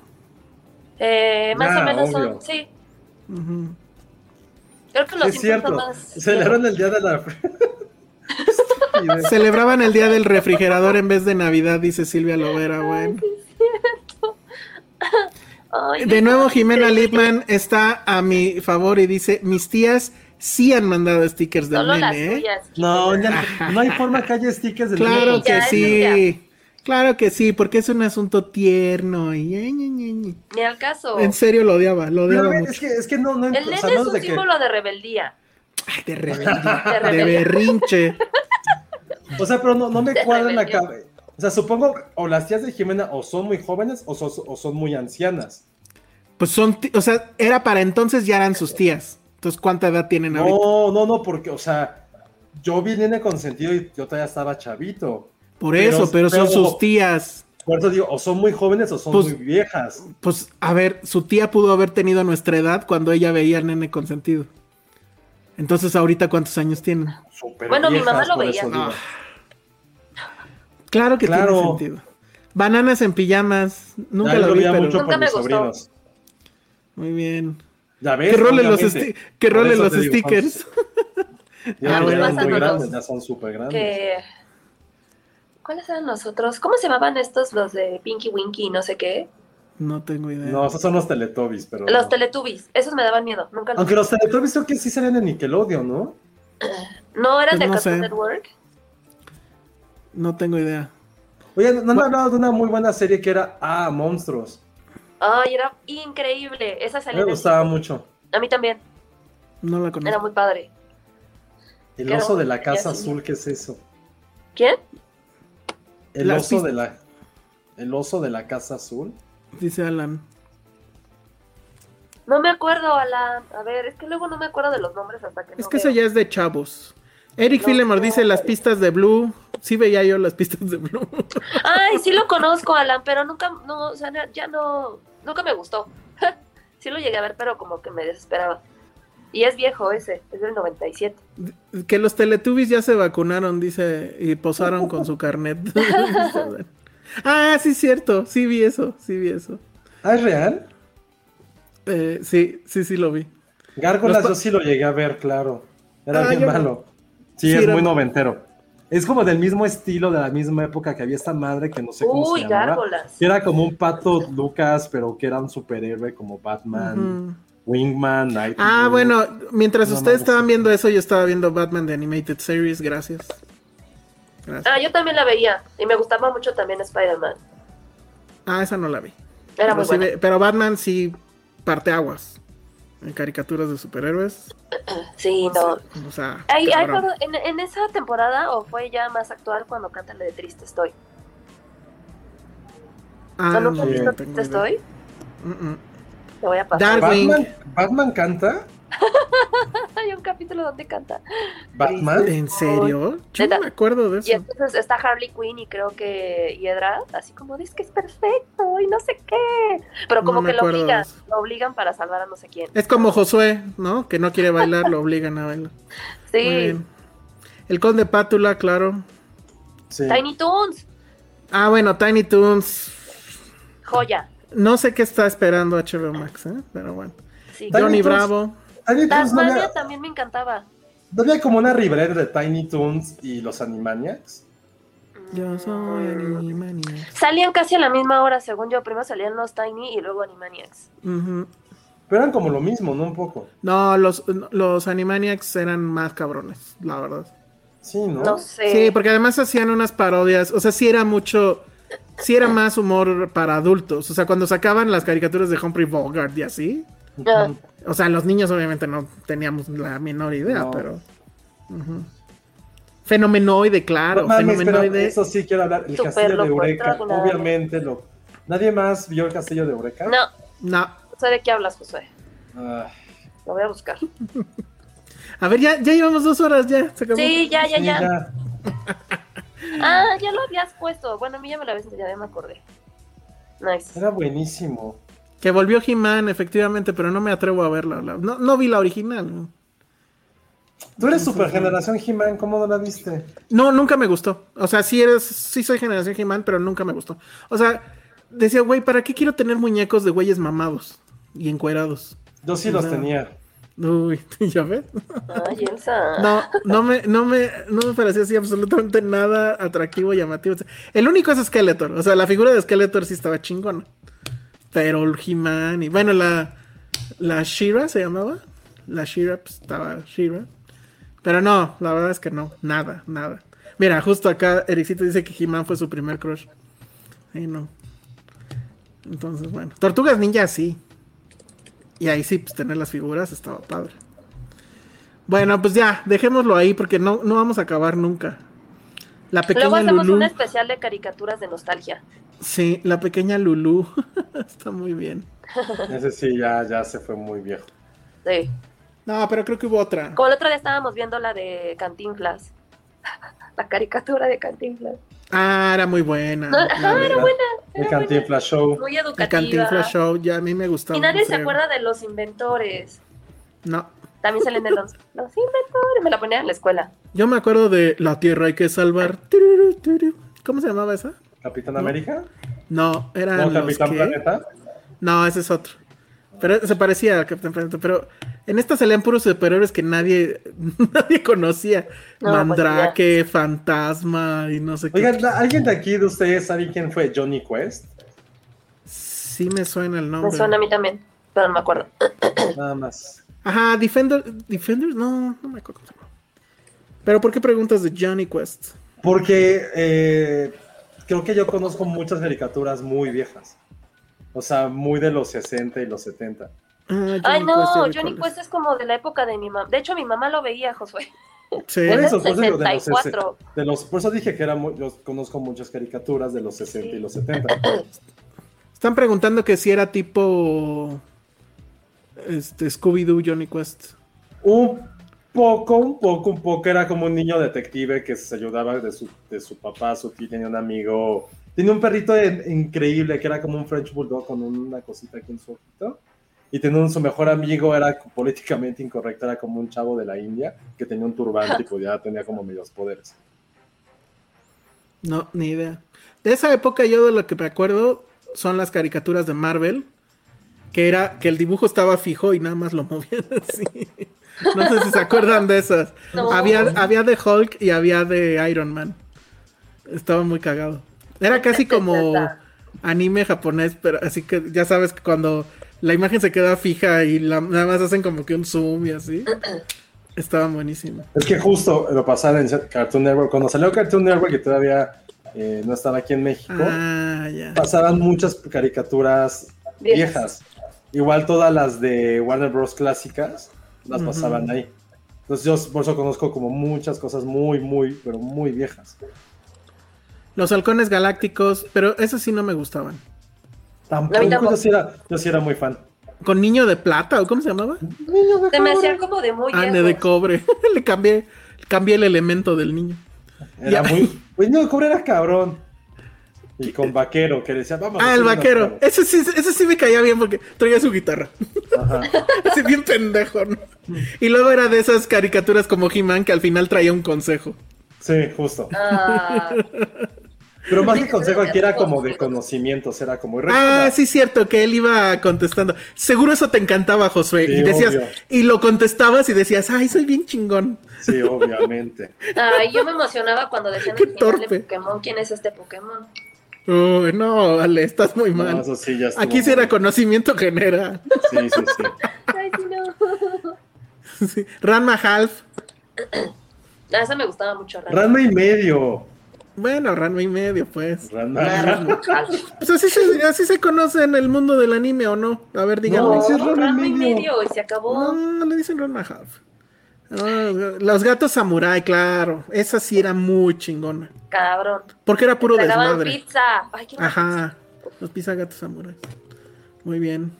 Pues Bueno. bueno, pues ya vámonos porque sí, ya nos pasamos ahora sí. sí. Entonces, pues eso fue este episodio donde no trató de nada. y nos quedamos esperando a Penny. A ver quién hace la voz de Penny despidiéndose. Dale. No, es que yo me escucho horrible hoy. Ay, Ah. ah, bueno, a ver, ¿cómo, cómo diría Penny? Adiós. Ah, adiós, amigos. Así. Bueno, pues eso Güey, fue ¿ya ves Penny. cómo todo te está diciendo que estás mal con lo de Ranma? Sí, según yo sí le Ranma decía No, pues es- Elsa. Lo que acabas de hacer es un sacrilegio muy cañón. Ay, Por eso la gente no nos ve. sí. A ver, voy a buscar como tal. Si pongo Ranma Half y me salen cosas de Ranma en Google, se chingan. Ay, ni al caso. Pero ponlo así, tal cual. Ranma. Sí, ajá, ahí está. Ahí está. Pones Ranma Half y te salen cosas de Ranma un medio. Pero porque es como. Pues en inglés, ¿cómo lo dices? ¿Cómo dices un medio en inglés? Pero no half. estamos en inglés. o sea, Ay, ¿para güey. qué? ¿Para qué? Sí, man. ujú. ¿Para qué traduces? Pues lo siento, o sea. O sea, nadie dijo dinosaurios en inglés, nadie, estamos hablando de nuestra infancia. Y en nuestra infancia fue. Ranma y medio. Sí, bueno. Ay, pero ¿por qué no le decían bola de dragón? Ajá, exacto. A Dragon Ball. En las, prim- en las primeras eran las Ah, no mames. Claro que no. nadie la prestaba- conoce como bola de dragón. Nadie dice bola de dragón. Se acabó. Ahí vamos a ver bola de dragón. Y de hecho no le decían bolas, le decían las esferas del dragón. Eso es otra Hasta la cosa. canción iba así, vamos. Sí, a- pero esa es otra cosa. Pero no decías, dragón. vamos a ver las esferas del dragón. decías, vamos a ver. Ball. Pero es diferente pendejo, porque ¿no? la serie ahí sí se llamaba Exacto. He-Man la dices en inglés. A ver, Porque rebáteme. así eso. se llama, pero ¿quién No, es? ah, bueno, pues- Half? No se llama He-Man, se llama Adam. Estás en México. Se llama El Hombre. El Hombre. No. Así. Ah, le decía, vamos a ver El ya ves, Hombre. Pati nos está apoyando. que te calles. Ay, güey, pues se llama, no le des de se cenar. llama Half. Pues ya, Ni al caso. supérenlo. No, no quiero. Ya, ya nos íbamos. Redes sociales, Ale. Arroba Ale Kazagi. Josué, Arroba Josué Corro. Este fue otro episodio Seinfeld.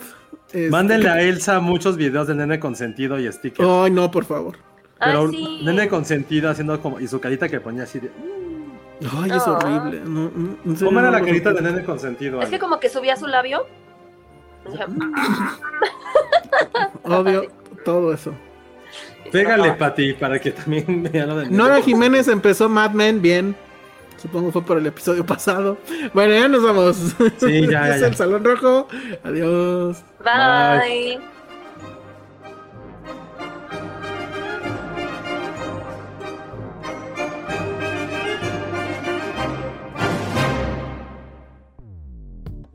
Dixo presentó Filmsteria con Penny Oliva, Alejandro Alemán y Josué Corro.